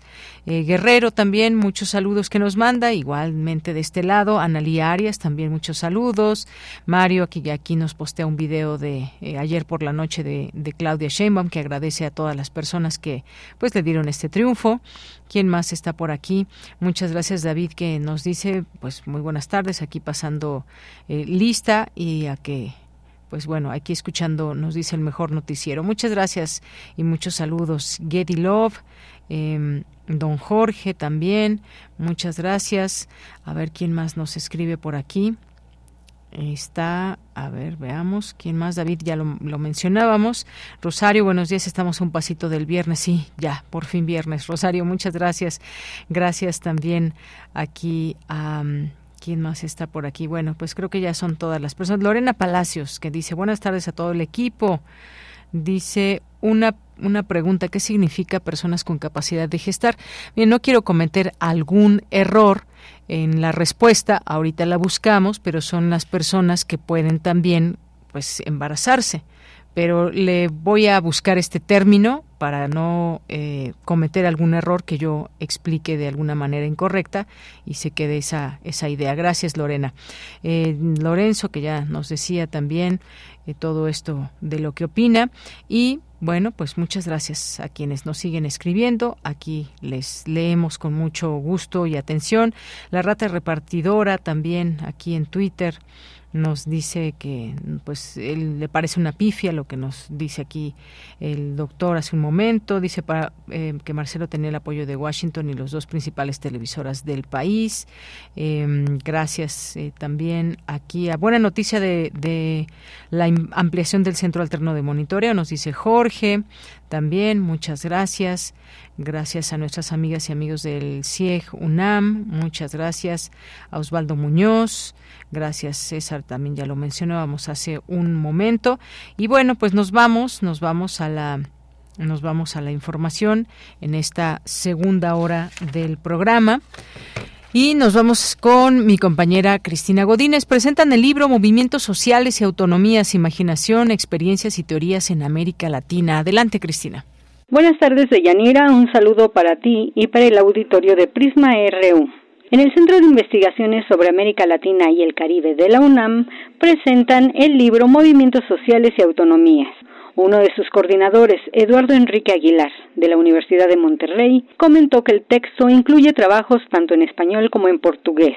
Señaló que algo muy importante giró en torno a la definición de autonomía. Aunque la categoría autonomía sea una categoría muy polisémica, bastante polisémica y de difícil definición, digamos así como, wow, todos creen que autonomía es eso, creo que sí hay algunos consensos, ¿no? Y citaría aquí tres con el riesgo de equivocarme, pero citaría tres que creo que son, o sea, significados de las, del concepto de la categoría autonomía que sí pueden ser consenso y sería autonomía como autogobierno, autonomía como autogestión y autonomía como libre, determinación o autodeterminación, ¿no? Que no es exactamente la misma cosa, pero que se usa por ahí más o menos como sinónimos, ¿no? Máximo Modonesi, profesor de la Facultad de Ciencias Políticas y Sociales de la UNAM, dijo que en la actualidad el concepto autonomía es tan importante como en otros tiempos fue el de la palabra socialismo. Es un horizonte emancipatorio, es probablemente el único horizonte emancipatorio que nos quedó al alcance, por lo tanto, digamos, yo no niego el valor de la de socialismo, pero creo que no está eh, reelaborado lo suficiente como para que que se coloque a ese nivel. Estoy diciendo en términos prácticos, en términos teóricos, yo no negaría el valor de la noción de socialismo, pero creo que no está jugando el mismo papel en los procesos concretos. Porque finalmente de eso estamos hablando, de un concepto que navega entre eh, teorizaciones, abstracciones, reflexiones, eh, proyecciones y proyectos más concretos que se transforman en prácticas de movimientos sociales. Dianira, las personas interesadas en adquirir el libro, les informamos que ya está disponible en librería este es mi reporte. Buenas tardes. Gracias, gracias Cristina Godínez. Bueno, ah, para aquí la persona que nos preguntaba, bueno, aquí hay un, concepto, dice, para quienes cuestionan el, en el, concepto personas gestantes, se refiere a las personas que no se identifican con el género mujer, pero tienen órganos reproductivos que les permiten gestar, por ejemplo, hombres trans y personas no binarias. Esto es lo que dice y hay un montón de información que podemos irla entendiendo de la mejor manera. Es un concepto del cual ya se había hablado en otros eh, momentos. Hay páginas muy interesantes que también también nos hablan de todo ello, e incluso también desde nuestra universidad, para comprender todos estos derechos y conceptos que abarcan, porque ahora, pues efectivamente, en esto que mencionábamos, por ejemplo, del derecho de las mujeres a interrumpir su embarazo, pues eh, en los términos en que está planteado, en términos jurídicos, se habla de mujeres y personas gestantes, justamente así, y que es una duda que le surgió aquí muy válida a uno de nuestros en radio y escuchas. Bien, pues vamos a continuar ahora ah, con la información internacional a través de Radio Francia. Relatamos al mundo. Relatamos al mundo.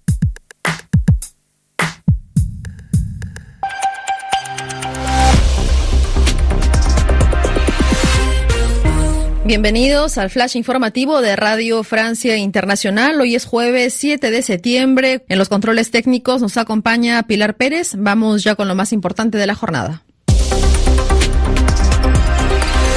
Danae Rivadeneira. Nuevos ataques rusos en la región de Odessa. El puerto de Ismail fue blanco nuevamente de ataques de drones. Sin embargo, las fuerzas ucranianas anuncian que su contraofensiva en el sur avanza. Y justamente para reforzar sus defensas, Washington anunció una nueva ayuda a Kiev por mil millones de dólares que incluye municiones con uranio empobrecido, un suministro controvertido, pues podría ser altamente tóxico, tóxico para la población. El Kremlin considera este anuncio como inhumano. En México, la Corte Suprema despenalizó el aborto en todo el país, una decisión histórica que prohíbe que se encarcele a mujeres por interrumpir un embarazo. Allí también ya se conocen a las dos candidatas que se disputarán el sillón presidencial. Claudia Sheinbaum fue la elegida del partido oficialista Morena. Ella se enfrentará a Xochitl Gálvez de la coalición de oposición Frente Amplio. El número de niños migrantes se disparó en América Latina. La UNICEF informó que un 25% de migrantes de la región son menores de edad, frente a un 15% a nivel mundial. Uno de los puntos álgidos de tránsito es la peligrosa selva del Darién entre Colombia y Panamá en su rumbo hacia Estados Unidos.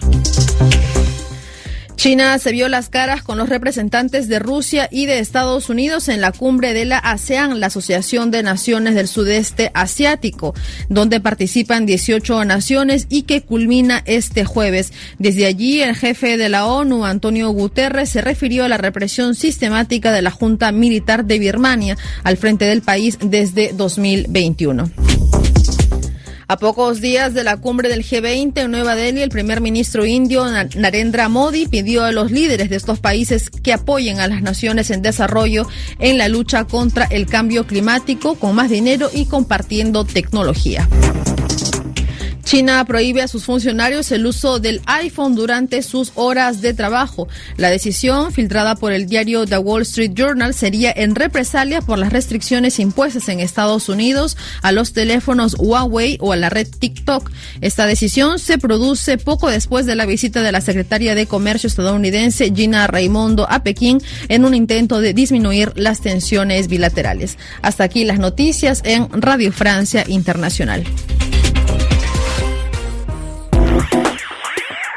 Queremos escuchar tu voz. Síguenos en nuestras redes sociales. En Facebook como Prisma RU y en Twitter como arroba PrismaRU.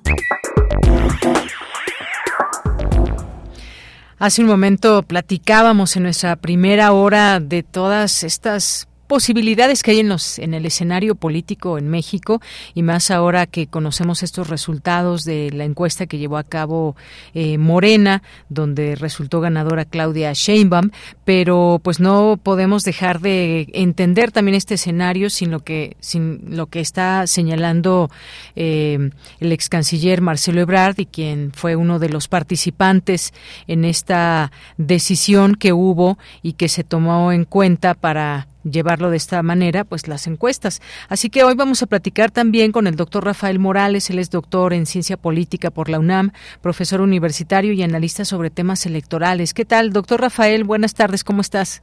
Bien, un gusto como siempre.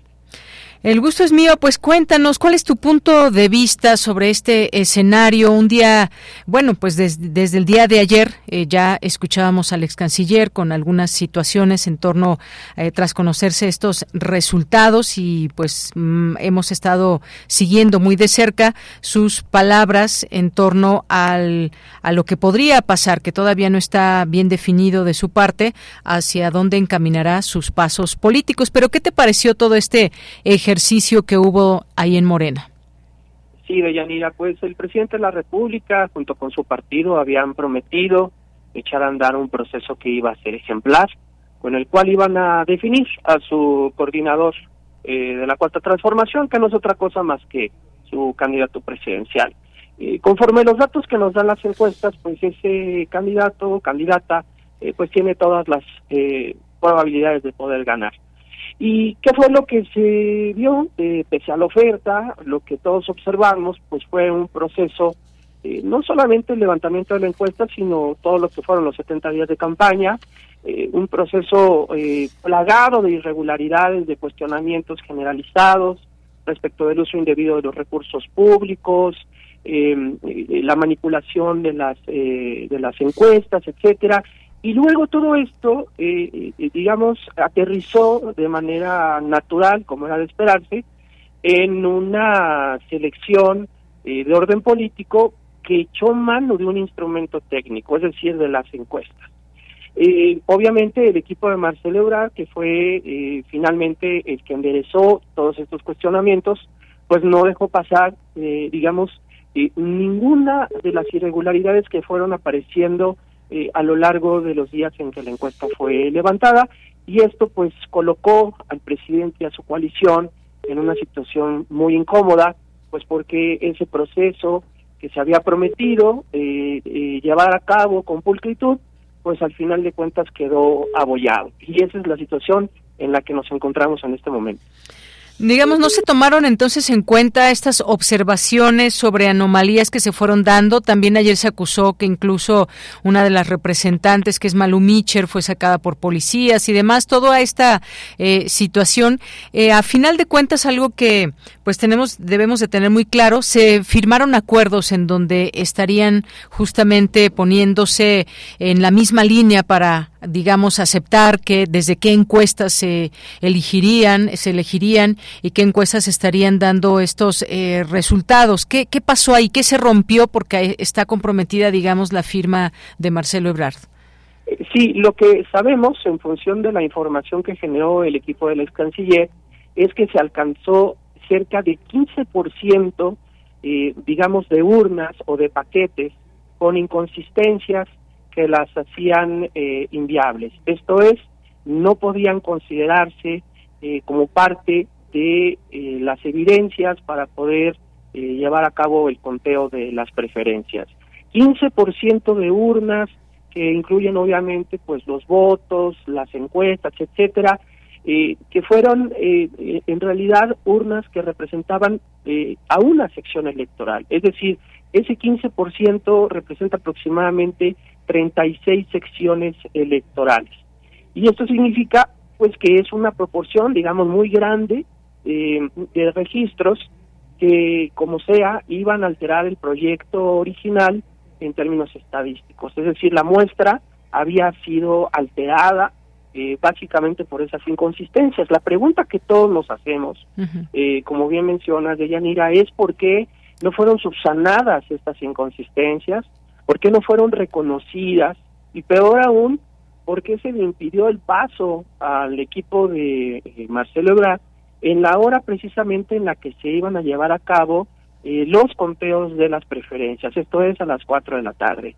Me parece que eh, no está de más que en un acto de transparencia el partido del gobierno, Morena, pues salga a dar una aclaración de lo que sucedió y no solamente que se presenten los resultados que todos conocemos, porque al final del día, esos resultados, sin las declaraciones del caso, lo que pueden estar reflejando más que el sentir legítimo de la ciudadanía, pues no es otra cosa más que la presencia de una estrategia deliberada para alterar precisamente el sentir ciudadano. Y dentro de todo esto parece que ya no hay marcha atrás. Ahora de lo que se está hablando es cuál va a ser el futuro de Marcelo Ebrard. Eh, se habla de que pueda romper con Morena, de que pueda irse a Movimiento Ciudadano. Hoy pues es el plazo que se vence, por ejemplo, en todo caso que quisiera ser o lanzarse como candidato independiente. ¿Qué ves en este escenario político para pues el futuro de Marcelo Ebrard que pues hasta donde tengo entendido el lunes podrá, quizás se reúna y dé a conocer algo con su equipo eh, que lo acompañó en esta en este periodo. Sí, son escenarios no previstos. Eh, de acuerdo a las propias declaraciones del ex canciller, él consideraba que iba a llevarse a cabo este proceso a buen puerto. Y, sin embargo, justamente por los hechos que sucedieron el día de ayer, eh, lo que vimos todos por la televisión, pues él decide entonces romper con el proceso y decir enfáticamente que ella no tiene espacio en este partido. Entonces, esto lo coloca en una disyuntiva. O bien opta por eh, inscribirse, digamos, por eh, luchar por la candidatura de un partido ya con registro, que es Movimiento Ciudadano, o eh, elige la opción de la candidatura ciudadana.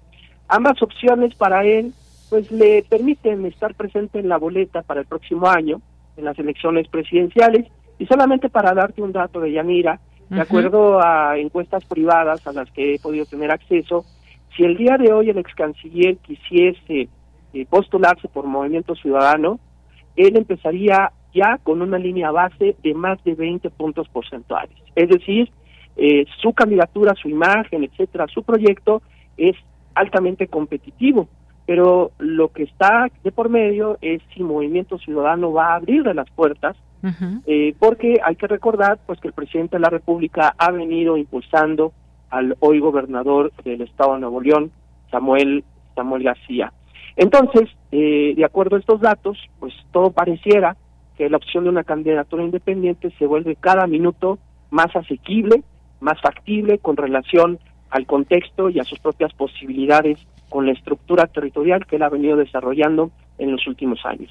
Y el tiempo corre porque tendría que hacerlo hoy mismo. Exactamente, como bien mencionas, hoy eh, se vence el plazo, hoy tendría que tomar esa determinación. De no ser así, entonces quedaría como último camino el de Movimiento Ciudadano. Quizá ahí, pues, eh, con la gran polémica de saber cuál sería el efecto final de postularse por un partido como este, porque para algunas personas eh, encabezar eh, a MC eh, podría significar, el, digamos, contribuir a la disminución de los apoyos para la oposición, y otros consideran que no, que el efecto final podría ser debilitar a Morena, a Morena misma y a sus y a sus coaligados. Habrá que estar pendientes para saber cuál va a ser el desenlace y en su momento hacer los números pertinentes para saber cuál sería el efecto final en caso de que opte por alguna de estas dos decisiones.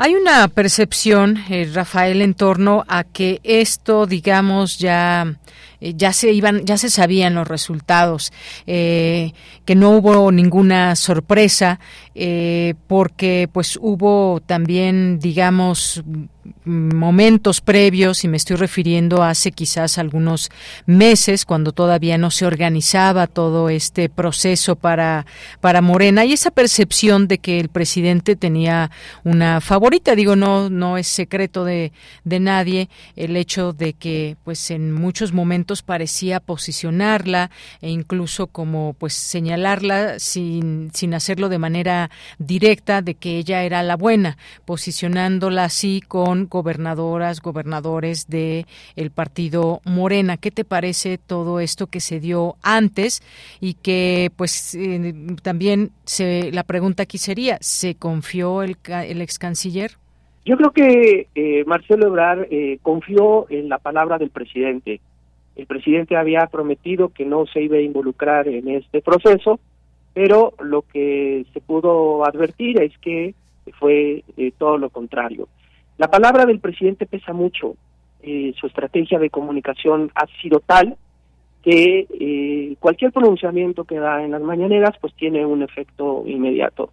Su propia presencia pues eh, genera consecuencias también visibles y esto pues es básicamente lo que vimos cuando se decidió, cuando él decidió apoyar a Claudia Sheinbaum cuando le levantó la mano y siempre que tuvo la posibilidad dio señas, eh, lanzó eh, signos para hacer saber pues que ella era su, su favorita. Aunque el presidente se ha desmarcado una y otra vez de las evidencias que acreditan la intervención de su gobierno promoviendo directamente a Claudia Sheinbaum, eh, hay que decirlo también con, con todas sus palabras, no es necesario, por así decirlo, que se ponga al gobierno al servicio de, de una candidato, de un candidato. Basta con que el presidente se pronuncie, basta con que el presidente lo haga manifiesto a través de las muy diversas formas que hay en la comunicación política para que esto pues pueda catapultar a una persona eh, como vemos ahora en el caso de Claudia Sheinbaum, pero puede ser también para cualquier otro puesto, para cualquier otra posición política. Y eso es lo contundente, lo que estamos observando no es otra cosa más que la consumación de la voluntad presidencial. Algo que señaló el presidente por la mañana es que eh, Marcelo Ebrard es libre de tomar la decisión que le parezca más conveniente, pues llama a tener una, un acercamiento eh, pues al tiempo que celebró eh, esta victoria de Claudia Sheinbaum, también dijo que hay que esperar lo que decida Marcelo Ebrard, que está en libertad y que lo estima mucho, que es su compañero, que es amigo, pero que es libre de tomar la decisión que le parezca más conveniente. ¿Qué significaría a estas alturas o en estos momentos un rompimiento, eh, o, o, lo ves un rompimiento, Marcelo Ebrard, eh, presidente Andrés Manuel López Obrador? El presidente no quiere rompimientos. Eh, el sueño del presidente es concluir su mandato con un partido unificado, con un eh, gobierno unificado, con un gobierno con mayorías. Y en este caso, una fisura, como la podría ser la de Marcelo Ebrard con su corriente nacional, pues podría digamos, generarle orificios, por así decirlo, en su proyecto que él no quisiera que él no quisiera ver. No obstante, el presidente puede concluir su gobierno con esta decisión y con cualquier otra decisión, porque tiene el respaldo de 22 gobernadores que están dispuestos a blindarlo eh, en cualquier circunstancia. Eh, lo que sí está claro es que hay un distanciamiento por parte del ex canciller. Él ya dijo que no hay cabida para él ni para su grupo en Morena, y esto lo coloca en una situación muy delicada, porque va a hacerse acreedor de señalamientos que lo tilden de, eh, de alta traición. Y cuando este tipo de narrativas prevalecen en una organización, eh, pues los comportamientos inmediatos pues eh, se vinculan inmediatamente con conductas de purga, de sectarismo, de bloqueo, de manera que si no se toma una decisión rápida por parte de su grupo, pues es muy probable que cunda, digamos, este ambiente y que se vea envuelto él y su movimiento pues en un en un contexto de linchamiento político mediático que sería muy difícil cargar para los próximos meses. Eh, me parece que lo que eh, está eh, en la mesa, lo que muchos están esperando es precisamente la definición. la gran definición es si va o no va a romper con el presidente de la República, porque de eso depende, digamos, la legitimidad de su movimiento, pero sobre todo, digamos, el que se pueda creer que efectivamente su causa es auténtica. De no ser así, eh, pues habría el espacio para la especulación y que al final del día esto termine por ser eh, clasificado como una negociación más que tendrá las compensaciones políticas del caso. Pues sí, un escenario que se abre interesante en ese aspecto de romper o no entre Marcelo y el presidente sería algo, pues algo, algo muy fuerte, digamos, porque han trabajado mucho juntos durante un largo tiempo y, pues bueno, parece ser que siempre ha habido esta, esta lealtad al presidente, eh, al hoy presidente, en su momento, pues jefe de gobierno y más, eh, donde no perdieron el tiempo, Rafael, fue fue del lado de enfrente. Me refiero a la oposición que hicieron declaraciones y que, bueno, quizás para algunos sorpresa, para algunos no, eh, el apoyo a Marcelo Ebrard, ¿no? El apoyo, digo, obviamente aprovechan, aprovechan el momento político, pero ahí escuchamos echarle porras eh, de parte de Xochitl Galvez, incluso Alejandro Moreno, el líder del PAN, también ahí Marco Cortés. ¿Qué te pareció la reacción de la, de la oposición? Sí, la oposición eh, quiere hacer leña del árbol caído, quiere aprovechar esta circunstancia para atraer eh, reflectores y sensibilizar a aquel sector que está desencantado con el obradorismo para que engrose sus filas. La verdad es que esta situación se antoja muy difícil. Los obradoristas y sobre todo los que están en el movimiento de Marcelo Ebrard eh, no van a, eh, engrosar, digamos, de manera inmediata las filas de la oposición. es muy probable que la gente se mantenga eh, digamos, en, en, el proyecto de Marcelo Ebrard, cualquier, cualquiera que sea su decisión. Y claro, la oposición tratará de obtener el máximo rendimiento posible de esta eh, mini crisis eh, que pone en entredicho el proceso eh, de selección interno eh, por parte de Morena. No es realmente factible que puedan obtener eh, ni esa nueva base social que esperan, ni tampoco, digamos, nuevos puntajes en la opinión pública. Esto eh, durará algunos días y después la opinión pública regresará a su cauce, tal vez a eh, dejarse seducir por nuevos temas u otras circunstancias que puedan ir apareciendo eh, justamente en los medios de comunicación en, en medio de este clima público tan adverso. Muy bien. ¿Lo ves entonces como una mini crisis esto que está pasando? Es una crisis pasajera, por eso yo creo que la oposición no va a poder eh, obtener eh, mayor ventaja posible, porque esto durará, digamos, hasta lunes, cuando el propio Marcelo Ebrard dé eh, su posicionamiento final. Y después de eso pues eh, todo esto tendrá que causarse al proceso electoral que ya arrancó al menos hoy administrativamente y del cual dependen incluso pues muchas otras definiciones como eh, candidaturas para gobernador senadores diputados etcétera etcétera que el propio Movimiento de Regeneración Nacional tiene que ir desahogando también en las próximas semanas. Muy bien, bueno, pues ya veremos a ver qué pasa en esta eh, en esta asamblea que habrá con sus simpatizantes el próximo lunes y ya lo estaremos aquí también comentando. Por lo pronto, muchas gracias, doctor Rafael Morales. Gracias a ti, Deyanira. Un saludo a tu auditorio. Igualmente un abrazo para ti. Hasta luego, eh, doctor Rafael Morales, doctor en Ciencia Política por la UNAM, profesor universitario, analista sobre temas electorales. Continuamos. Peregrinaje Alejandra Pazernik.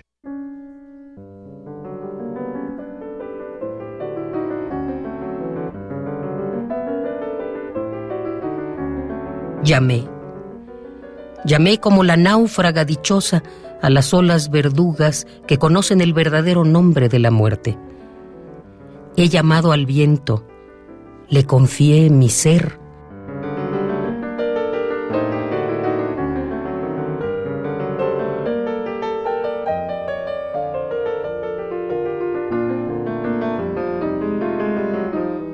un pájaro muerto vuela hacia la desesperanza, en medio de la música, cuando las brujas y flores cortan la mano de la bruma, un pájaro muerto llamado azul.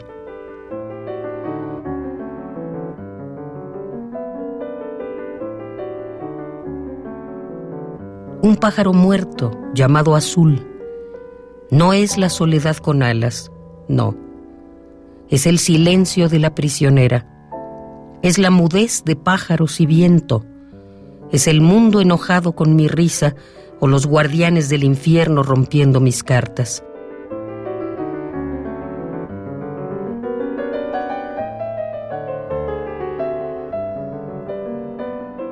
En medio de la música, un pájaro muerto vuela hacia la desesperanza, un pájaro muerto llamado azul. He llamado. He llamado, he llamado hacia nunca.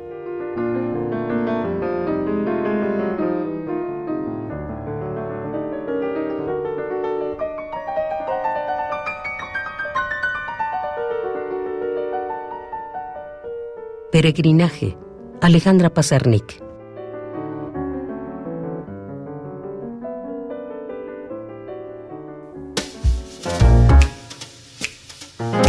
Cinemaedro con Carlos Narro. Bueno, pues ya estamos aquí en Cinemaedro con el maestro Carlos Narro. ¿Qué tal, Carlos? ¿Cómo estás? Bien y contento de estar por aquí. En este. Terminando hoy hace rato apenas el taller que con Salik dentro de la Bienal, me, nos tocó, nos tocó, que realmente fue una cosa muy grata estar en ese taller, porque era un taller en línea, pero había quien estaba en Guadalajara, quien estaba en Ecuador, quien estaba en Mérida, quien estaba en Ciudad Nezahualcóyotl o en Durango, en fin, fue un taller muy bonito. Fue un taller muy bonito y fue un taller que yo creo que va a dejar un resultado también muy bonito, que es el, lo que está ahorita montando el coordinador otro del taller, que era Héctor Salik, porque todos grabamos algo para hacer un pequeño podcast de cultura de paz, un pequeño podcast en el que abordamos como ideas en las distintas sesiones la idea de que todos somos migrantes. Y todos somos migrantes. El que me diga que no es migrante, le demuestro que la única manera de no ser migrante es ser un árbol. Yo migro todos los días de... ¿De una alcaldía a otra? Claro, de la Benito Juárez a la Coyoacán, que es ciudad universitaria, o a, la Xochimilco, que está la Facultad de Artes y, Diseño. Entonces vengo a, a la Benito Juárez, me muevo a la... Cuauhtémoc. No, no, a la Cuauhtémoc me da un poco de temor ir en mis condiciones, ¿no? O sea, allí hay que ir si está sano, no vas a ir allí a... ¿Por qué? Hay multitudes y luego cuando está cerrado algo, tienes que caminar kilómetros porque te cerraron el, el metro, porque te cerraron las calles. Entonces, bueno, sí está el centro y está la Condesa, está la Roma. Ah, es cierto, sí es cierto, voy muchas veces para allá. Entonces, todos somos migrantes, pero además todos somos migrantes desde siempre. ¿No? O sea, a mí me da mucha risa esa presunción que tenemos ahora de todo referirnos a los pueblos originarios. ¿Originarios de dónde? Si los aztecas según los últimos descubrimientos de la de la este arqueología que decíamos es que Aztlán está en algún lugar entre Colima y San Luis Potosí. ¿Sabes dónde está Aztlán más probablemente? ¿Dónde empezó la peregrinación? ¿No? Arriba de California, ¿cómo se llama? En Oregon. Mm. En Oregon están ahí los vestigios más antiguos de que se inició la, la, este, la peregrinación. Y luego, en mitad del camino, conocieron a Tlaloc. No lo tenían en aquel tiempo. Entonces, vamos, después conquistaron, agarraron a palos a todos los que vivían en el altiplano, a todos, y se les impusieron. Entonces, originarios de dónde? ¿No? Como especie, dicen, cuando yo estudié, mayormente la, nuestra especie había llegado a América cruzando el hielo por el estrecho de Bering. Y después hay quienes dicen que llegaron en balsitas desde África, desde Noruega, los vikingos, en fin. Pero lo que es cierto es que todos somos migrantes. Y entonces tendríamos que parar ese, esa cosa de persecuciones contra los que quieren moverse de un lado a otro. No sé cómo lo vamos a hacer, porque claro que hay problemas económicos y sociales y demás, pero la gente de Tijuana o la de Ciudad Juárez, que tiene una cantidad de migrantes allí esperando pasar al otro lado, pues claro que le están sufriendo. Entonces tenemos que entender esas cosas para poder hacer una cultura de paz. Todos somos migrantes, todos somos diversos, todos somos este, naturales, todos somos sujetos de derechos que no se deben ir restringiendo sino ampliando. Y, pues, no sé, finalmente hay maneras en las que podemos estarnos eh, respetando, cuidándonos. Y mientras más nos entendamos, es más fácil que todas las cosas salgan bien. Todo eso lo estuvimos hablando, platicando, discutiendo, porque además encontramos muchas cosas básicas para la para la cultura de paz. Una de ellas es el diálogo. No podemos estar este eh, pretendiendo si no nos escuchamos, si solo nuestra propia voz nos importa, o solo la del este líder político, la del cura, incluso la del profesor. Tenemos que cuestionarlas todas, responderlas y abrir el diálogo. Y el cine es una forma maravillosa de generar una cultura de paz. El cine club como el que tenemos aquí en esta radio, el Radio Cinema, que lleva más de 20 años de conversar con nuestro público, es un ejemplo. Ahí de pronto no estamos de acuerdo con la manera en la que vemos una película y la discutimos. Pero hay una cantidad de películas que decididamente nos ayudarían a pensar en una cultura de paz. Hay muchísimas películas y algunas las hemos visto y no nos hemos dado cuenta cómo la propia estructura de la película ya nos permitía hablar de la cultura de paz. ¿no? El niño con el pijama de rayas, por ejemplo, es una película en la que el hijo del comandante que maneja el campo de concentración y el niño judío que está dentro del campo de concentración pueden tener una amistad entrañable por encima de las diferencias que tienen sus señores padres. ¿No? No les cuento más la película, búsquenla como siempre las, las que les digo que este que vean, búsquenlas y véanlas. ¿No? De aquella misma época, la película del laberinto del fauno de Guillermo del Toro nos hace pensar en un montón de cosas que tienen que ver con la paz. Este año se cumplen 100 años de la del nacimiento del doctor Santiago Genovés, uno de los sabios grandes que nos ha dado la UNAM. Llegado él con el con la migración española producida por la guerra civil y desarrolló aquí toda su vida y toda su vida académica la desarrolló en la UNAM y una buena parte de su vida la dejó la, la dedicó a investigar sobre la violencia y a pelear en, en, favor de la paz. Y lo conocí muy de cerca y fuimos amigos y recuerdo muchísimo dos cosas de él que tienen que ver con esto. Una es eh,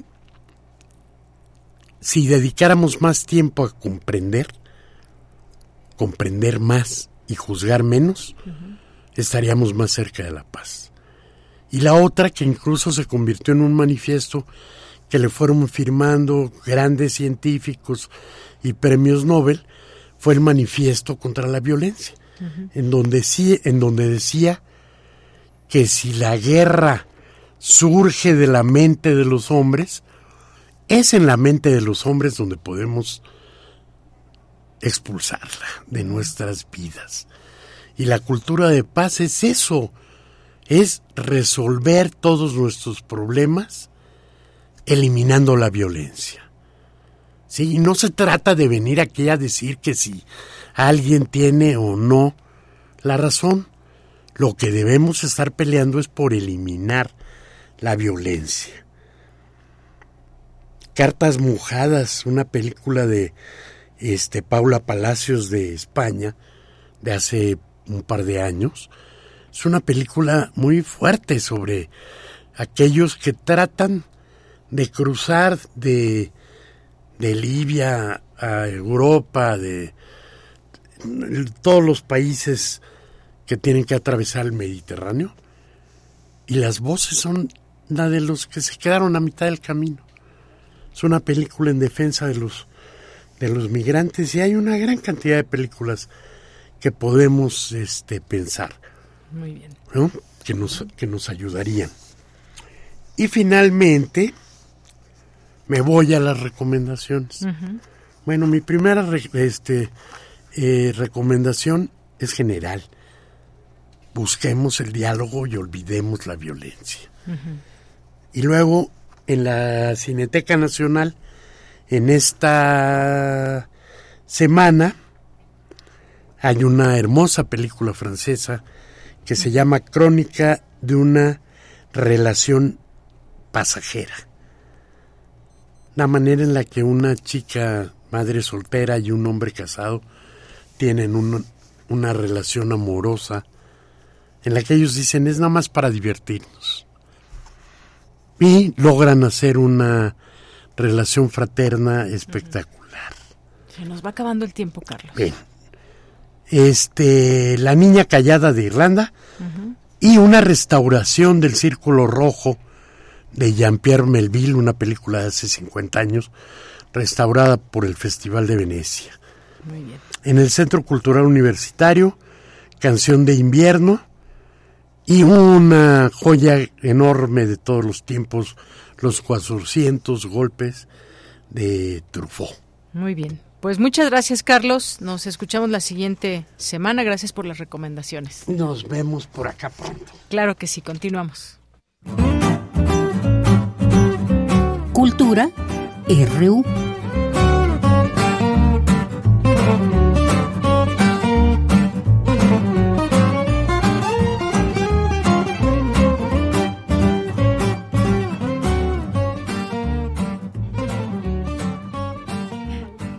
Hola Paulina, hola María, pues ya estamos aquí al aire y pues les presento justamente a nuestras invitadas. Está María Sandoval, que es actriz, y está Paulina Barros, que es dramaturga, y bueno, ambas con una gran trayectoria. Y hoy nos vienen a invitar a una obra de teatro, Grávidas, que eh, pues en la dirección está Andrea Salmerón. Y pues nada, bienvenidas ambas, ¿qué tal? Hola. Muchas gracias contentas. Qué bueno, pues platíquenos, invítenos a esta obra, un poco la temática, dónde, dónde se presenta, cuándo podemos ir a verlas y de, sobre todo de qué habla, para que enganchemos a nuestro público. Ok, bueno, Grávidas. Paulina. Hola, gira alrededor del tema de la maternidad. Tiene como punto de partida un duelo y entonces en un nivel se habla sobre el duelo y lo que es atravesarlo pero eso es un pivote para hablar de un tema que nos atraviesa a todos, que tiene que ver con la decisión de ser madres, las implicaciones que eso tiene, este, las relaciones con los otros.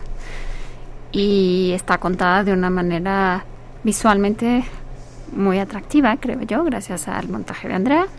Y también intento usar un lenguaje pues que le haga honor a la expresión artística que es el teatro, ¿no? Así, bueno, pues vaya tema que se empieza, que puede ser visto desde una gran complejidad o desde dónde vamos a observarlo, María. Bueno, es importante decir que el duelo al que se refiere Paulina es un duelo de una pérdida de un bebé que, ha deseado, ¿no? Entonces, eh, pues justo nos da pie a la reflexión de saber ¿Qué significa atravesar física, psicológica, energéticamente todo ese proceso? que, finalmente el aborto, pues creo, eh, a pesar de todas las luchas que ha habido y todo lo que existe para que sea permitido y que no sea una decisión estatal, sino una decisión personal de las mujeres sobre su propio cuerpo, em, es, es, un, pues es un momento eh, muy difícil y es, es una última opción también muchas veces eh, con todas las diferentes eh, circunstancias que cada persona tenga. Entonces, eh, se, se, aborda todo e, este, este proceso de la pérdida, pero también nos da pie para pensar en que qué pasa si cuando, que no eres, cuando no eres madre, ¿no? Y finalmente decides o no te tocó ser madre o no o elegiste ser madre, ¿no? No ser madre.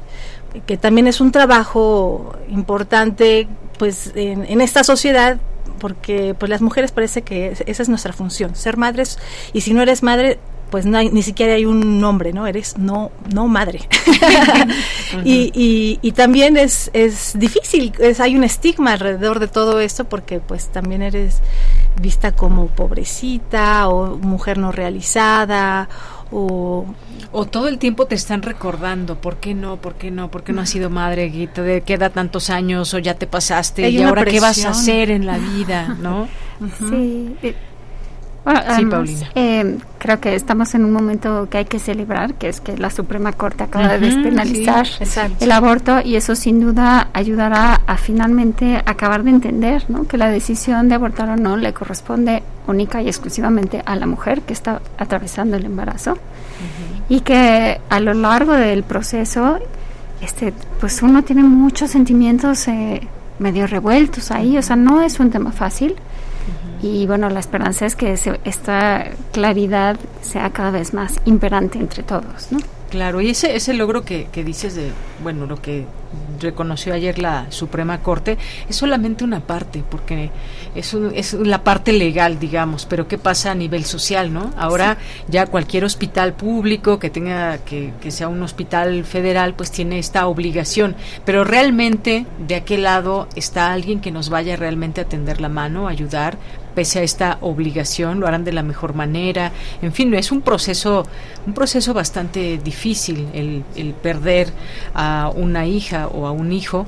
Eh, y bueno, también esto de que nos hablabas del duelo y demás, pues sí, tiene todas estas implicaciones y, de pronto nos pone en el centro de pensar qué hay alrededor de todo, ¿no?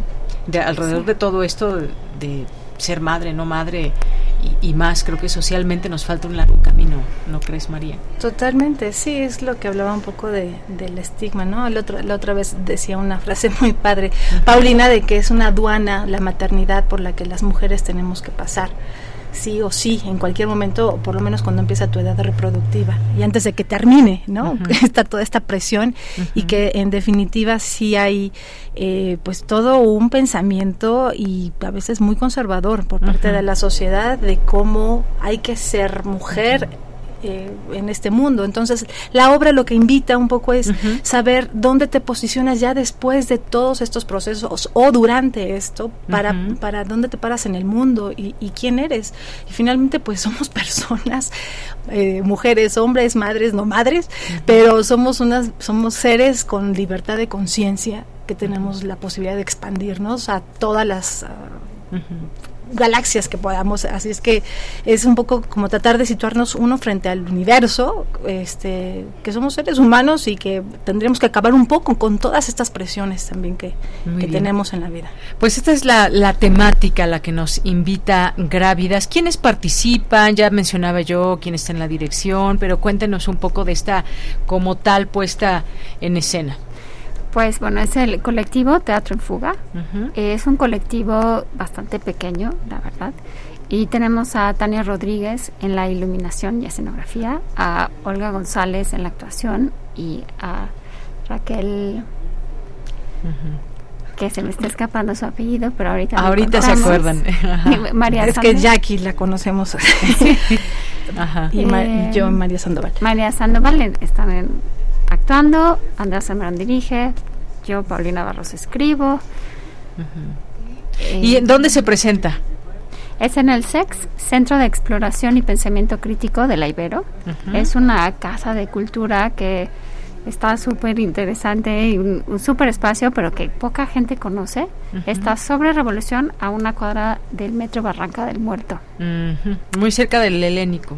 Es, cerca del Helénico. O la, o la librería que está por ahí, el péndulo. Ah, exactamente. Raquel Mendoza, nuestra querida Raquel. que también participa Joana. Joana es la productora la ejecutiva. y también Roberto Pichardo. Roberto Pichardo asiste a dirección. Y Pepe Morales asistente de producción. Eh, bueno, ahí Bueno, pues ahí está. A ver, repítanme la dirección. Es Avenida, Revolución, 1291. Jueves, viernes, 8 de la noche. Nos quedan seis funciones. Jueves, viernes, 8 de la noche. Exactamente. Y terminamos el 22 de septiembre. Es decir, en tres semanas. Muy bien. bueno, ¿y qué tal? ¿Cómo les ha ido? Pues ahí estamos. ahí siguen.